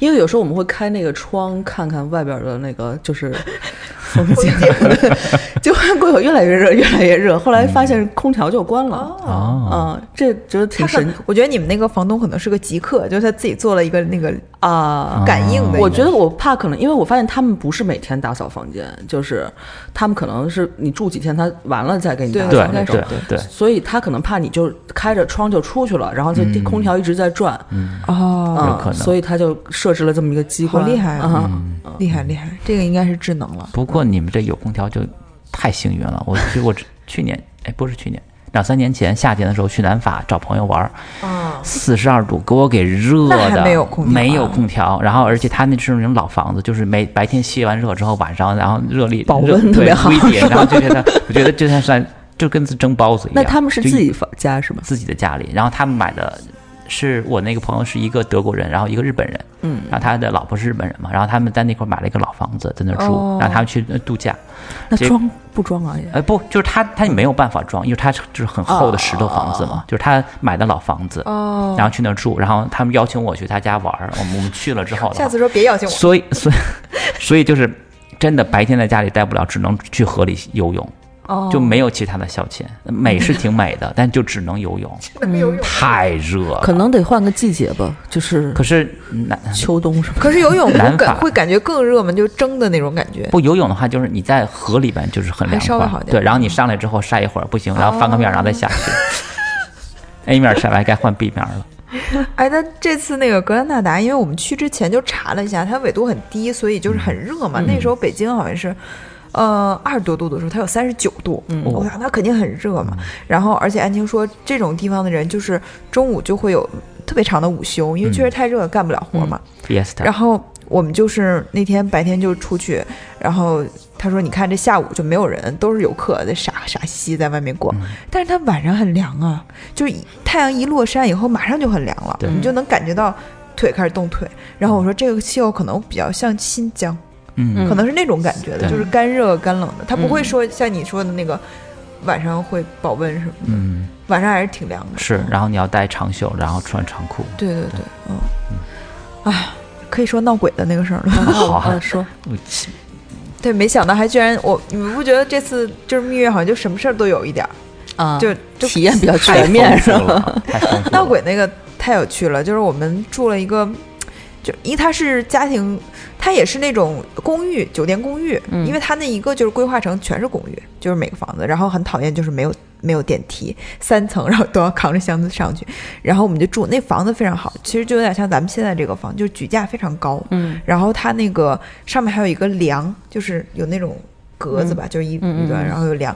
然后我们第一天没事儿就睡了，然后我们临走那天晚上我，我正睡着呢，安晴把我叫醒了。嗯，她说那个隔壁的电视开了，就是那个客厅，它有个是套房是吧？对我们有是套房，然后有一个卧室，然后有有一个厅，还有一个露台。我们那天还在露台，就特别喜开心啊。然后结果就说电视开了，我说啊，我的是睡迷糊了，那时候就就好像两点多吧。然后我们就他说对，我刚才把电视关了，然后我们看看有没有人吧。我们就开始看这房子里有没有人，就很可怕。然后就看，比如说各个那种柜子都拉开看一下，然后又看一下，站在那个高处看看上面那个能不能藏，上面是可以藏人的。嗯然后后来 就是人真藏那儿也不会去看电视，就是想看电视是吗？对很奇怪，我也不知道。然后后来那个我这时候他在外面，我就在卧室里，然后我就发现我们那个床底下是是空的，然后当时就我就觉得太吓人，因为我觉得人在那个环境中很容易自己吓自己，而且你想什么叫床？底下空？就是他腿是个四个腿儿那种床上。对，反正就是你感觉如果人是可以啊。钻进去的，可以藏在下对对对。然后我就说安晴，你来看这个底下没有人，然后也没有人，嗯。然后我们就关灯睡。了，睡了一会儿，安晴说你看，外面的就我们门是关的嘛，外面灯是亮的，就我们刚才肯定是关灯又进去睡了嘛，然后外面灯就亮，那个灯光从门缝底下照进来，然后安晴突然想到她这次没有带圣经。他每次都会带圣经，然后这次没有带圣经，然后我就觉得，哎呀，然后我就觉得好想别睡了吧，俩人就在床上大眼瞪小眼，说那就别睡了。然后我们俩就那样，后来后来也太困了，我们把所有灯都打开了，但是那样也是睡着了。但是第二天早上起得很早，可能四五点就起来，起来就去那个机场。然后，因为我们好像在西班牙，西班牙的那个交通很方便，我们都坐地铁。嗯然后在葡萄牙就是打车，葡萄牙的司机很鲁，就是嗯都是骑着线开，然后嗯各种，呃反正就是各种骂，然后还伸手那样的。嗯 然后就那个大哥把我们送到机场，我看到那么多人的时候，我心才觉得，啊，就这个心才放下来。然后后来查了一下，我们那个公寓有好像三四百年吧，嗯是一个老房子。然后后来我说，我当时我就觉得特别害怕的时候，我说特别需要一个走进科学剧组。最后揭揭秘全是没事儿，对对，后来有专业的，不是咱群里不有人说嘛，说可能是电路老化，也应该是有电路老化就会那个，比如说你这个东西开没开，它一冲它就会开。但是后来安静也问了别人，就是说，如果电路老化的话，电视有可能开，灯是绝对不可能开。嗯，反正就是很奇怪，就是最后一天的灵异事件。不过三四百年的房子里面肯定有生生死死的故事。嗯，是的，然后后来我一个叔叔还说，他说那个去外面旅行尽量不要住这种老的建筑，但是那个地方根本就没有什么新建筑啊。嗯你到这种欧洲基本上都是老建筑啊，嗯你尤尤其要住民宿的话，你基本上都是老建筑。不过其实也无所谓了，嗯，我觉得我要那天不被他叫醒，我应该都不知道，嗯 我听不见的啊，我我戴着耳塞睡觉，所以就是 一个闹闹鬼的事情。嗯，嗯，你遇到过吗？我我我没有，但是目前至今为止还没有啊。但是我去荷兰住的一个酒店，我一进那酒店，那酒店不是呃不是那种民宿，就是正规的酒店，应应该也有四星级吧。嗯嗯，但我一进这大堂，我说这不就是闪灵吗？我说怎么一模一样啊？就在那儿排队。就那地毯那颜色，那花纹儿，那红沙发什么的。我说呃，就赶紧上房间吧。就别去吧台了。而且我我是觉得我是一个好像阳气挺重的人，嗯所以我一般不太有遇到这种事儿，而且我可能也察觉不到。但那次我真是觉得在那种环境中又是凌晨，就很容易吓到自己，嗯嗯，就真的还挺害怕的。我说你看那个床底下，那个时候真的特别害怕，嗯。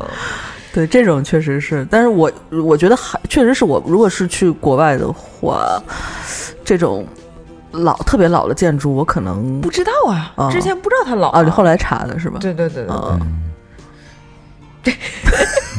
不，这种经你有吗？我我没遇到过灵异事件，但是就是我住住过老房子，就是上、哦上上期咱们说的那个，我刚到瑞士的时候住那个房子，就是一八四几年的房子。哦，然后那个，但是房但对，然后那个房子的话，就是它那个木地板，就是走起来咯吱咯吱咯吱响。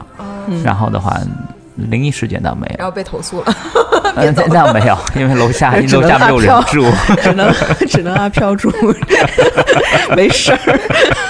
后来安晴还给那个公寓管理那大姐发一封邮件呢，就说她没说我们害怕，就说半夜电视和灯都响了，你查查电路什么的。嗯，我们还是一个很理性的中国游客，但是当时真的是吓死了。啊，肯定的，想想也挺挺害怕的。对对对，但是后来回到国回国以后，就这个还挺值得一谈的嘛，总比丢鞋那个好，真是很生气。嗯，嗯，所以大家后来我们觉得总结一下，从如果从欧洲回来，就一定要把行李打包，就是你至少要在上面呃缠缠那个袋子。嗯它解解起来很费劲，它肯定不解你的呀。嗯然后我们那箱子也是新买的，他肯定一看啊，然后就开始打，嗯，然后贵的又不敢偷。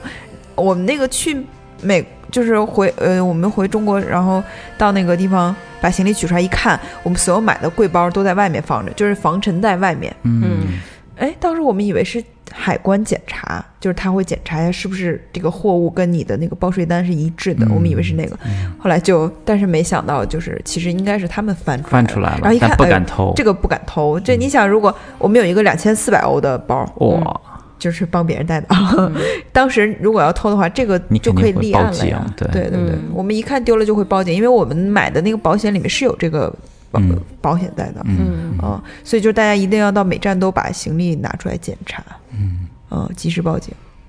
这个事情，对，我觉得节目的最后你。你应该给大家介绍一下，如果我们去瑞士一些注意事项哈，嗯不要让被我觉得这这个瑞士这个人的性格是不是基本上他边上那几个，就德国什么也比较通用啊？就是呃，在在这之前呢，我先刚才说一下那就尹丹老师这个故事啊，就是在欧洲玩的话，有几个地方就是大家要防小偷，就是它的臭名昭著的，一个是罗马，嗯，一个是巴塞罗那。还有一个就是里斯本，就是你这三大里边你去了两个，然后自这蜜月之旅，对，然后所以你在那个所以只丢双鞋还是很幸运的。对丢的挺便宜的。就像我好多朋友的话，他们去欧洲玩，就别的地方都没事儿，到了罗马就丢东西，哦然后到了那个呃巴塞罗那丢东西，因为他好多地方他他那小偷不是本地人，他从其他地方来，就是我穷，然后就来偷。而且大家如果要去玩的时候要特别小心是什么呢？如果他们的实际上他们的伎呃伎俩很单一，就是两个人，一个人来吸引你的注意力，一个人来偷你的东西。是的，所以大家就是记住，就是如果有人来，就就不要相信什么什么艳遇啊，不要相信什么那个天上掉馅儿饼、啊，帅哥。跟你要电话对对对，就这种的话，就是你当下意识要无意识下自己的包，哦。或者的话把包放在就是你自己能够那手手能够碰到的地方，这样他没法下手。对我我看一下本地人不是不背包的，好多都不背包。嗯哦，那你就现在有很多也是跟为这种旅行设计的那种很贴身的包，啊，不用缝裤衩那天说起来了，对，就 是还能防盗刷信用卡对。对对对对，它各种呃防割，然后防那个拉锁也是不能拉开，它它有一个特殊的扣，就你拉上之后哦再扣一下，那个就你不能直接拉开，它得狂解才能拉开。哦。所以也，而且基本上设计可以背在胸前的，也不太影响那个别的活动什么的，很很薄的那种。对，在里斯本也遇到一个，就是三二三十岁的女性过来跟我们说，我不知道她说什么啊，说说说，然后好像是问我们有没有义欧元还是什么，然后我们就赶紧走，我们就说没有没有。嗯，对，对对对，可能也是当时就是被那个大姐吓了。她说他们都会打扮成游客，然后我们后来看连鸽子都害怕。对，所以就这个防盗是很要注意的了。或者大家背包的时候，像那个瑞叔喜欢那个 Freitag 那个那个牌子，就是那种包的话，你是呲哗啦响的响，那种的话，他们对对，那真他响，没没法下手。就是它那种那个魔术 魔术铁，然后那种就是撕开的话声音特别响的话，一般一般没法下手。我都有的时候在公共场合我都不好意思开那个，比如说。图书馆或者美术馆里面就是太小了。那瑞士 为为什么会设计出这样的产品？以他们的性格，不，它确实粘得牢。对，它会防止那个 布就打开或者东西掉出来。对，因为那很牢。对，因为那个包最最早的话，它设计出来是大家骑车子、骑自行车的时候，这样的话你背到后边，它东西不容易掉出来。对，它是这样，但是同时也防盗。估计小偷也得吓一跳，怎么这么想？又不好意思，不好意思。我的错，对，但他们确实手法比较单一，我觉得大家注意点就可以了啊。对，而且就是包括那个拉安情包的那个小偷，也感觉他就是一个，你都能被我发现嘛，就是新手上路。对，大家就注意一下啊，他们并不像中国有很多小偷是很神的嘛，那种没有没有那么神啊。那个小偷拿不到牛耳朵，只能拿到牛睾。好，还有什么？呃。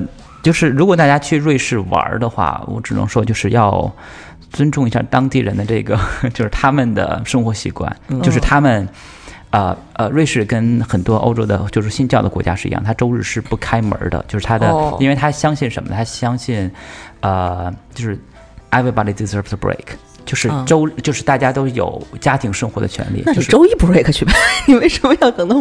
就是比如因为因为周日是是休息日，是休息日，所以要是家庭生活。上帝也是休息了那天。对，然后这样的话，就是你可以大家的话，不管你是呃贫也好，是富也好，就是你可以回家跟你的妻呀和子啊，然后大家其乐融融。所以大家去，如果你去瑞士爬山的时候的话，你发现周六比周日人要少。啊，对，但因为周日的时候大家都休息，他会去。然后另外一个的话，就是因为大家是休息日，所以的话尽量不要做一些那个就是发出很大声响的这个事情，比如说什么，呃，割草坪啊，什么 party 啊，这这些。就是你周日的时候你尽量少。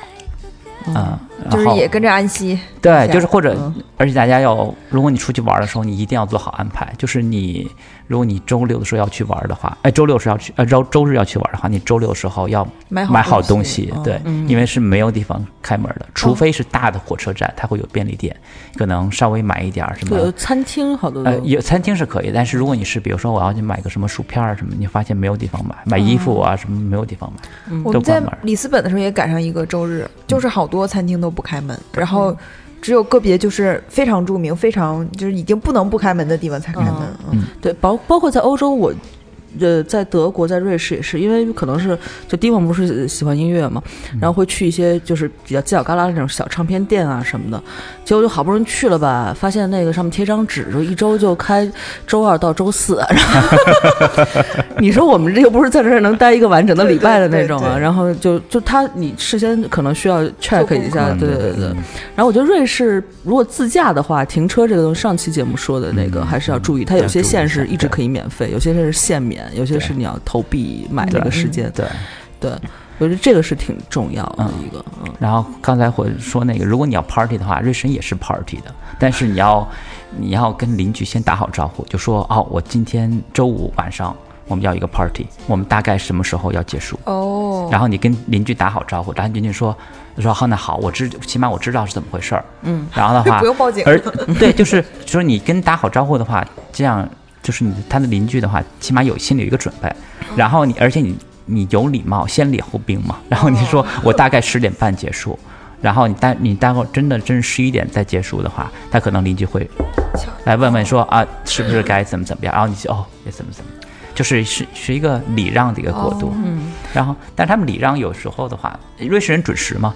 但是你说到这有一个有一个趣事儿，然后我们在家里曾经办过一个 party。嗯，然后这是后来我才听说的，就是那个我听我的邻居说是什么呢？那个我们当时有本地的同事，然后我们是几点？我们下午六点钟开始吧。然后但是你知道，就是很多其他的西方人就说哦，你说六点钟开始，我六点半到，或七点钟到，对吧？对对，西班牙可能到八点才。对对对，然后但是那个，然后我有一个，就我一个瑞士的同事，后来我听我邻居说是怎么样，他。我邻我的邻居不是瑞士人，我的邻居是那个是北非人，然后她、哦她啊嫁了一个这个瑞士本地人，嗯。然后后来跟我说，你知道吗？你那个你 party 的时候，呃，准时到的只有瑞士人，然后而且的话就是你那个你那个同你那个朋友的话，他是什么呢？他我们六点钟嘛，他五点五十，他车已经到了。哦，然后他五点五十五下车，走到我家门口，然后在我家门口站五分钟，等到六点钟按门铃。哦，哦天哪！嗯，然后他这样的话，他认为哦我准时了，就他所以做做表的国度，你知道吗？就 是这没法儿，这时间观念啊不一样。对 你知道我们在王宫的时候，就看到那个西班牙王宫，就马德里王宫，然后看到那个有一个表，它是好像是那种就是能出人儿的那种，你知道吗？啊，我们就想，哎，等它报时，然后发现我们等到那个五点的时候，几点报时的都有。就是那个哦。他没报，然后他旁边的报了，或者是过两分钟他再报，然后过两分钟别的表再报，那还是王工的，你知道吗？啊，就随便，误差忒大了，是吧？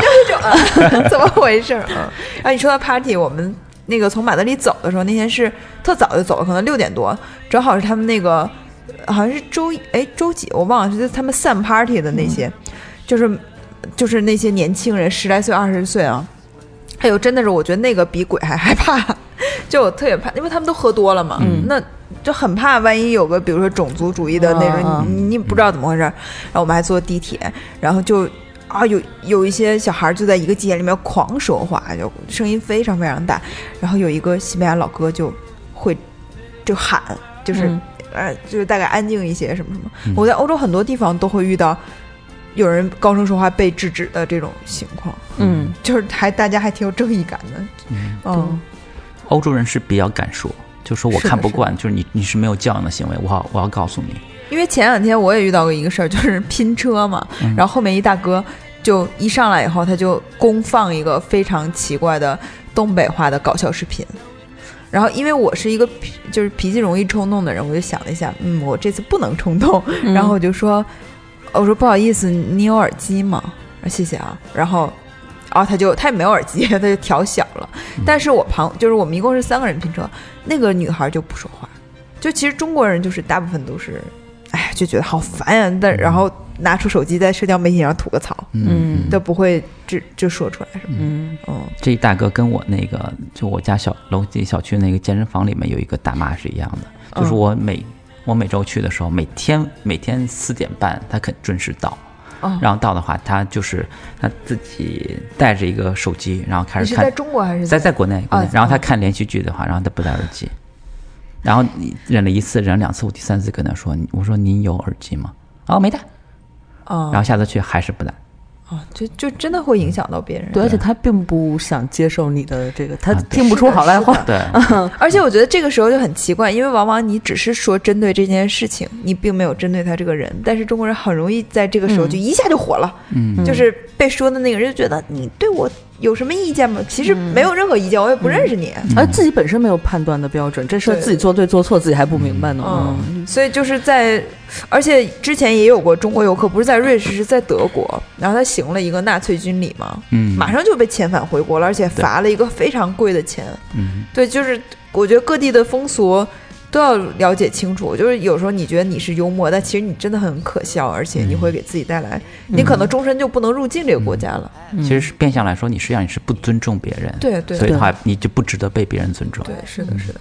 然后还有什么注意事项呢？呃，另外一个的话，就是大家可能觉得说，哦，在瑞士的话就准时，然后那如果如果你坐公共交通的时候，比如说你去瑞士玩，你坐公共交通的时候，那如果万一晚点了怎么办？啊，呃，我在瑞士前几年的时候是坐公交车上上班儿，然后呢，我要坐我要坐一趟公交车，倒一趟火车，再坐一趟公交车上学，呃，去去学校，然后总总时长是二十一分钟，就从我上公交车的到下公交车，最后一班公交车是二十一分钟，然后有的时候的话难免。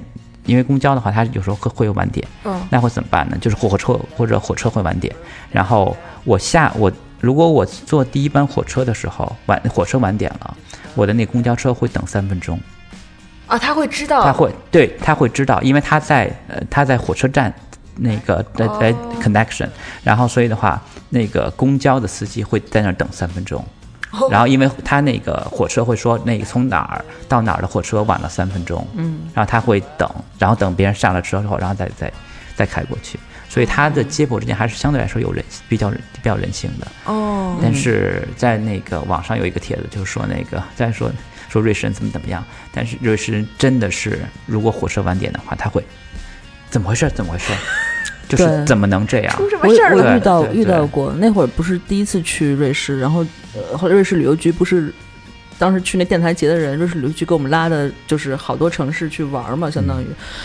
然后当时那个导游就全程，我以为就一跟中国的一大巴什么给我们所有人，因为一个团也十来个人呢，就都来自各个国家的那个电台的那些，然后他就是全程是坐的是公共交通，嗯。哦，啊，但是有的时候有那个呃集合的时间，就比如你从酒店出来，在在门大堂集合的时间，但是因为这个我们这个来自世界各地，你知道大家习惯也不一样，就肯定有个别朋友时间观念没有那么强，然后我就看到他那个焦虑啊，就然后自己跟着不停不止的不停的念叨，说哎呀，我们瑞士人绝对不可能出这种事情，什么人就那种。就真的很紧张，因为他如果一旦有一个人的误的话，整个行程后边他是都是连上的，对他有这个对对表，对嗯，然后如果你一个人错过了，就整个行程都耽误了。所以就对，安晴不是讲过他那个在呃德国，然后下了飞机，然后他那个房东就给他写了一个巨详细的怎么来的那个表，然后就说你 你你坐这个扶梯多少多长时间，嗯坐什么多长时间，但是我看了以后反而看不懂了，太嗯太详细了，对他精确到分了嘛。对对对。嗯所以就是，如果你在瑞士用公共交通的话，你会发现，啊、它的呃公交这系统它是连起来的。比如说，我要从啊、从我住的这个城市，然后到另外一个城市的某一个某一站去的话，他会告诉你坐哪站车，然后下车之后找哪路，然后之间的换乘是几分钟，然后它完全就够你的。比如说它你换乘时间如果是长短于三分钟的话，它这个线路它是不就是告诉你是不能够转接的。哦，它会给你精确的计算好每个线路和每个线路之间，它实际上是连接的非常好的。主要还是人少，他们路也不不太堵了，对，就时间能够把握住。而且就是瑞士有一点，就是大家说，那火车你能够理解，它是有轨交通，它可以控制自己的时间。那公交车怎么办？公交车的话，它非常厉害，它的公交车司机有控制交通的，有管理交通的这个职责。哦，真的，对哦，就是如果有这个，比如说交通事故，公交车司机可以下来指挥交通，所以所有人都要听他的。哇塞，而且的话，就是他的公交，呃，线路的时候，他是公交优先，所以的话，他司机旁边的话就有一个 transponder，就它是跟那个信号灯是有是有可以连接的。比如说我马上就到了，他一拍那个，然后中信号灯它始终是绿的。然后，所以你在公交的前或者后的话，就是你会很容易过呃过去。哦，但是，然后另外的话，但是但他们瑞士人认为的话，公交上面的话它是有优先权的，因为上面人比较多。嗯哦所以的话，公众的利益要大于私人的利益。嗯，然后大大家也就很习惯，就是他这是理所应当的。哦，但是有一个注意的，我就是买那个公交，它不是有那个呃类似于城市的交通的通票嘛？嗯我一开始是不知道的，买完之后啊，你得在那个站台上刷一下才能上，就是他也没人查，但是也有可能遇到人查，是吧？对，如果被那就得罚了。就罚很多。但我第一次是不知道，我就直接拿那票就上各种车，也坐了一天 也没事儿。啊啊，但是是因为没有遇到，但是事实上你要在站台有个机器要刷那个对，打卡，对，然然后你说这个想起来，在葡萄牙特别傻，就是他咱们的那个思路就是，如果你要买一个往返的票，呃，它是我想想它是怎么回事来着了，就是呃，你不能一次买一个往返的票，你得买一次再买一次。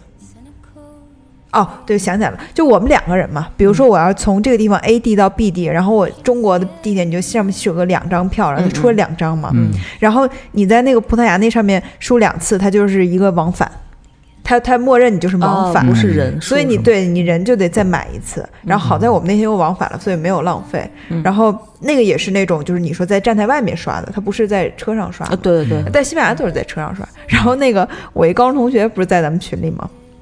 他不叫什么专接引单什么老底儿，老底儿四十四年嘛，然后 他在意大利是罗马还是哪儿，嗯他就上去投币，那投币那个币就掉下来，嗯，投币他就掉下来，然后那些人就看像看傻子一样看，然后后来实在忍不了，说你别投了，我们都不交钱。哦意大利人就不买票，啊。对，但是不过我对这位朋友特别有意见，说他也不听节目，也不跟大家聊天儿。那你们俩这群里不是还是跟你说话？这 我不知道他为什么进去，你我知道吗为什么要？那不是跟私聊吗？是不是 就是想让大家？嗯，哎，很奇怪。但是他这个这个事情还挺逗的，因为他跟我讲过，所以我就是这是事实上应该买票是吧？对应该买票，啊但是都不买，因为我估计意大利人应该是就最不是说最像欧洲、最像中国人的欧洲人吗？那机器也不坏了啊，坏了，坏了哦就是就是你想买没方没有办法买，就大家就破罐破摔，随便做吧，就就这种。然后他一中国人还在这狂投币，然后就一直往下掉，是吗？嗯，大家在瑞士或者是德语国家的话，千万不要这样。嗯，就是他说我建立这个系统，这个系统就是你要相信这个系统，然后你要执行这个系统。对对对，就像呃，你去买票的时候，如果是如果是多次票，你要上车之前一定要打打孔，还有打孔机，所以就是你要你买票的时候要看问好，我这是多次票，还是就是每次用的时候要打孔。哦，这个在瑞士的话，如果你买多次票，应该是买五赠一，就是你买五呃买五次的话，他会告诉你给你这张六六次打孔的一个票，但是你每次用的时候可能是两个小时。他认为就是我这个城市也不大，就是你要从单纯的话，你怎么着坐两个小时也到了，所以的话就是有富裕。然后我在瑞士曾经有过一次，就是被查票被查到是什么呢？哦，我买的是我在楚格的时候买一张楚格的，叫 Zuger Pass，嗯。就是你在楚格可以一年可以无限期的坐，然后不管是火车还是公共交通。但是有一次我没有带，我换了个包，然后结果那张卡放在另外包里了，然后他结果上车查了之后的话查到我，然后我一看，哎呦没有带，那怎么办？说啊没不不要着急，他说我有票，他说你不要着急，我给你登记一下。然后统里查一查。对你，我可以，但是你还要登记一下，就你的名字是谁，然后你的呃你的姓氏是什么什么，然后你的手机号是什么，然后如果你有的话，你在一个星期之内拿着拿着我给你这张条，就是就虽然我上面罚款是一百块一百法郎，嗯嗯，但是呢，你拿着这张条，拿着你的 Zucker Pass，然后你去退给你对，他会退给你，然后你哦。人就会有这个有犯错误的时候，但你你交五五块瑞郎的这个手续费就可以了。哦就是这这就是说，因为他有什么废纸啊，大家就费呃浪费他的时间嘛，哦，然后再处理了，然后这样你交一个很少的一个一个一个手续费。那还是蛮通情达对理。他他再是说的话，就是你肯谁人无完人，你也会忘，但是就是教育了你一下，对，但就相 变相变相就教教育了一下。一件有意义的事，对对对一件有意义的。写一下日记什么的。嗯，觉得胸前的红领巾又鲜艳了。就每个城市这个就不一样嘛，像那个嗯马德里就是你出来不用再刷了，所以它那个多次票它是在一张卡里的，我们买两张十次的，然后它会在一张卡里二十次。呃，所以就是我觉得每个城市你要看清楚它那个公交，如果你要公交系统的话，大概是怎么计费什么的。嗯然后就刚才尹丹老师说的话，就是你买一张票从来没查过是吗？呃，头一天，头一天没 查是吗对对对，第二天我就知道这事儿了。今年夏天的时候，我回瑞士，我待了两周，嗯然后每次出地方出门都要买票，然后两周一次都没查过。嗯然后，但是就是你你知道，就是你没你如果不买的话，一定会查。啊，就是就是那个就是你叫什么效应来着？对他他是那种就说墨菲啊，墨菲对对，他就是觉得我信任你，然后是抽查制度，然后的话就是。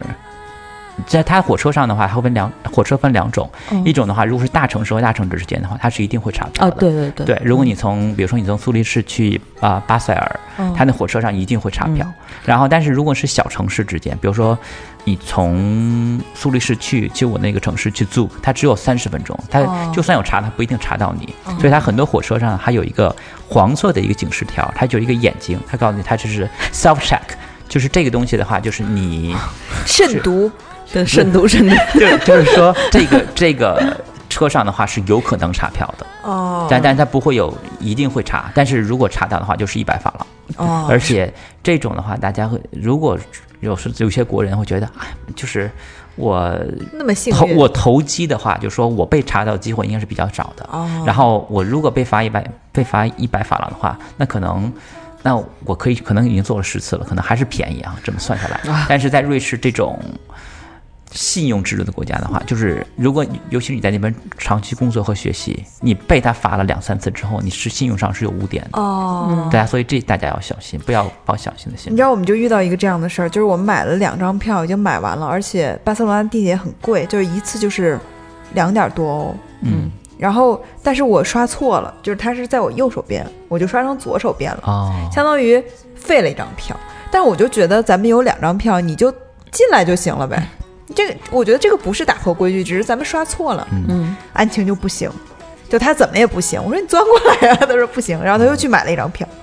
然后后来我就说，哎呀，我说，就是我钻过来这事儿我也干不了。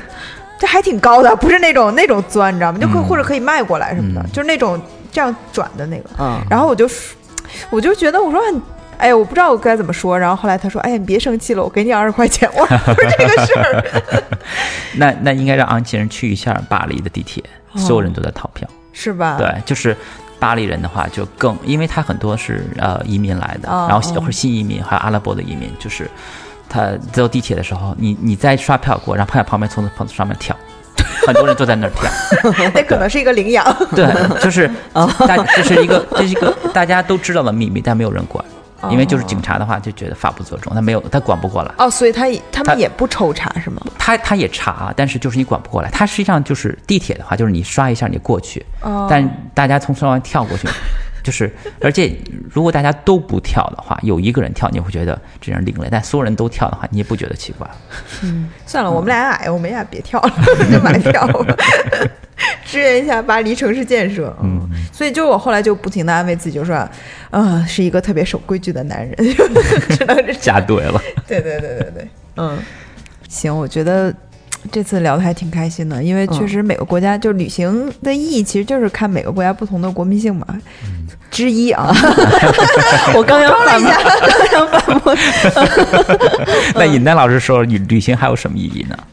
你说我啊嗯魏书 老师。哦，sorry，我也是朱老师。啊，不是，那风景是不是也是一个很重要的东西吗？哦，对我来说一般了。对呀，尹尹丹老师不爱看风景啊对，。对我来说可能是 零点五的权重。就比如说我们当年去德国的时候，我们在黑森林里边 hiking，嗯，就是我觉得是很很重要的经验。然后发现了一个特别，我说这些是不是一点感觉都没有？那 个那个。呃发现了一个一个一个野野湖，就是从字面上的我懂一点点儿德语，是一个野野的湖，但就是呃特别原生的。然后但是也有人去，嗯，有人在里边游泳啊什么的，但整个那个环境就是那个视觉上的对你的冲击，跟艺术作品或者哦建筑这些人造出来的东西跟你的冲击是不一样的，但是也仍然是很好的感受，嗯。但我总觉得在外面徒步这个事情就特别像，就过来健身来了。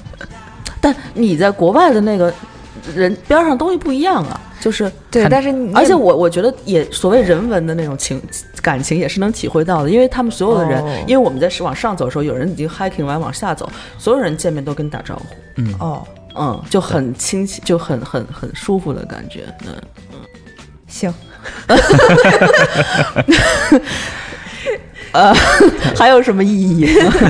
当然，我觉得，呃，就像这种，我觉得这些，比如说，呃，就是社会制度啊，还有这些规则，有的时候违反的时候，觉得挺尴尬的，但是仍然是很好玩的一个经验。对，你回来都可以谈嘛。对就是你当时可能觉得有点丢人，或者觉得有点尴尬，但回来之后，现在想想啊，就大家一笑，一个笑脸。对，因为所谓见世面是吧，就是这么见的啊，对对对就是人家哪个见啊？是贝字旁这个剑吗？哎，但是咱俩好像都属于那种对美食没有那么那么热衷的，是不是？啊，对我对吃没有那么的对，热衷，但是吃到也还挺开心的。我会看那种那种 Lonely Planet 上面的推荐什么的啊。对，而且我觉得就是嗯。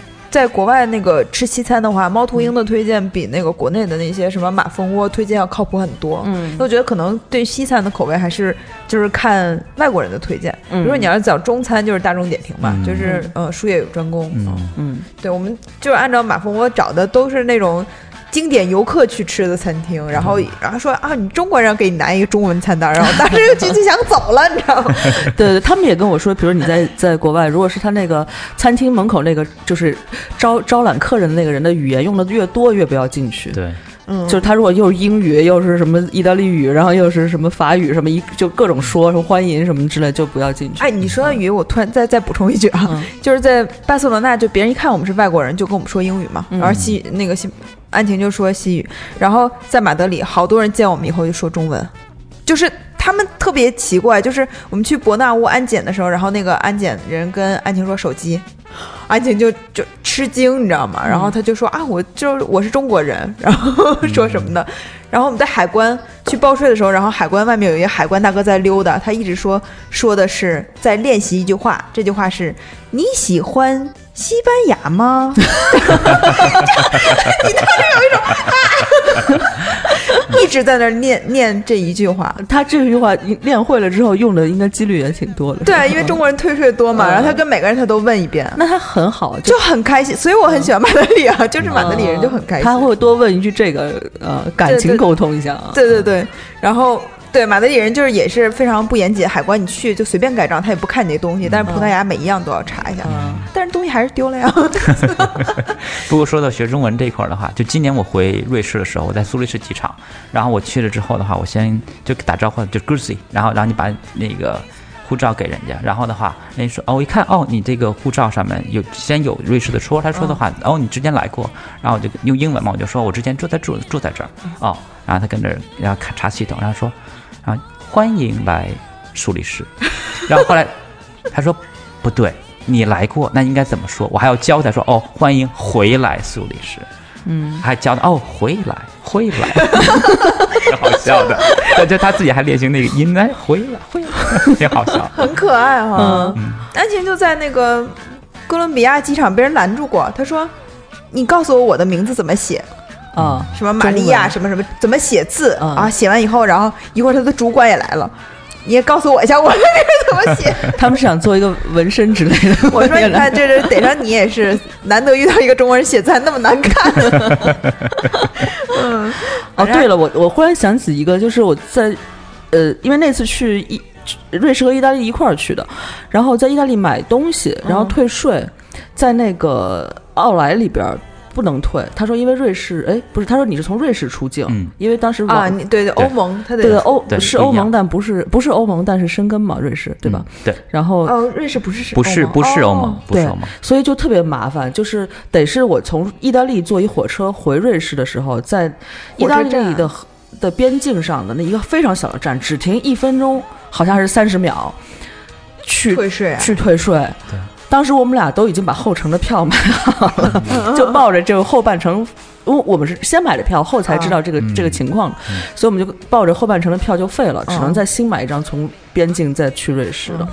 然后我们俩就就但是提着所有的箱子在那个站台上狂奔嘛，嗯，然后跟那个人说我们是退税的，幸亏我们当时进那退税小屋，真的没有人在那退税啊，啊就一我们一个人。但那大姐特别就和蔼可亲，微笑，但是特别慢，对对对对，就是树懒那种，是的，是的，我在西班牙遇到那种狂查，不知道在干嘛。就给我们俩急的，你知道吗？但是那个站台人还挺好的，然后就是一直说说还有多长时间，然后我就就 d i m o 就负责稳住他们，我就负责进去跟那个大姐沟通，你知道吗？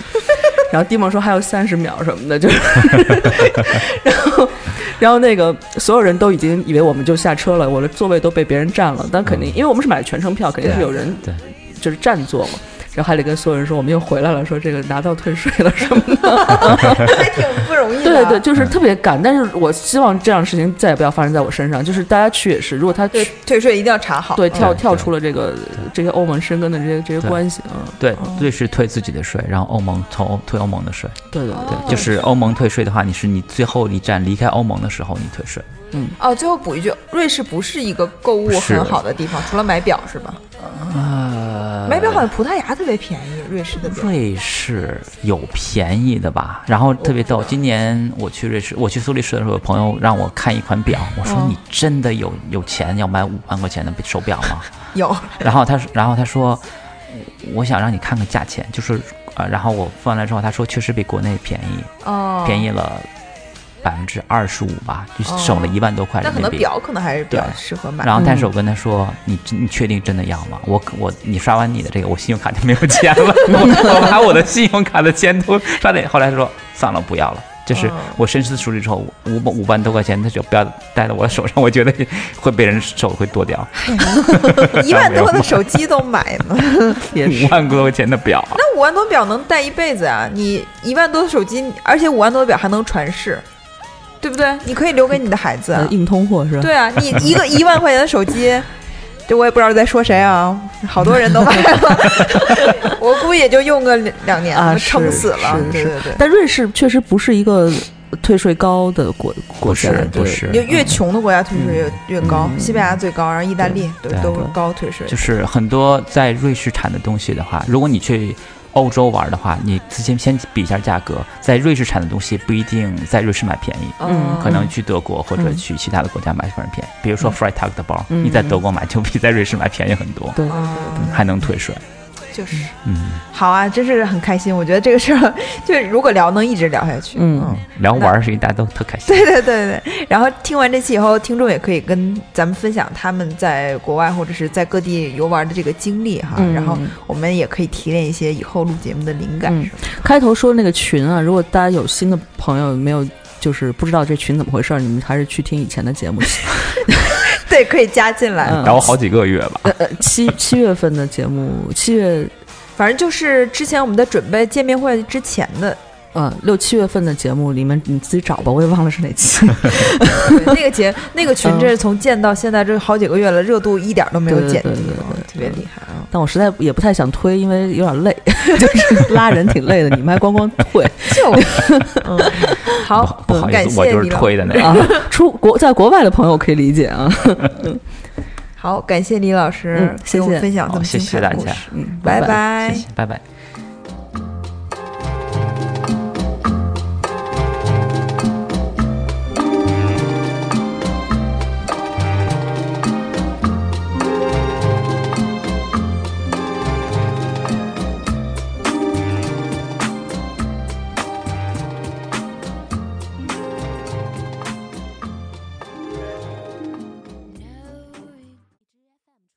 更多节目，下载荔枝 FM 收听。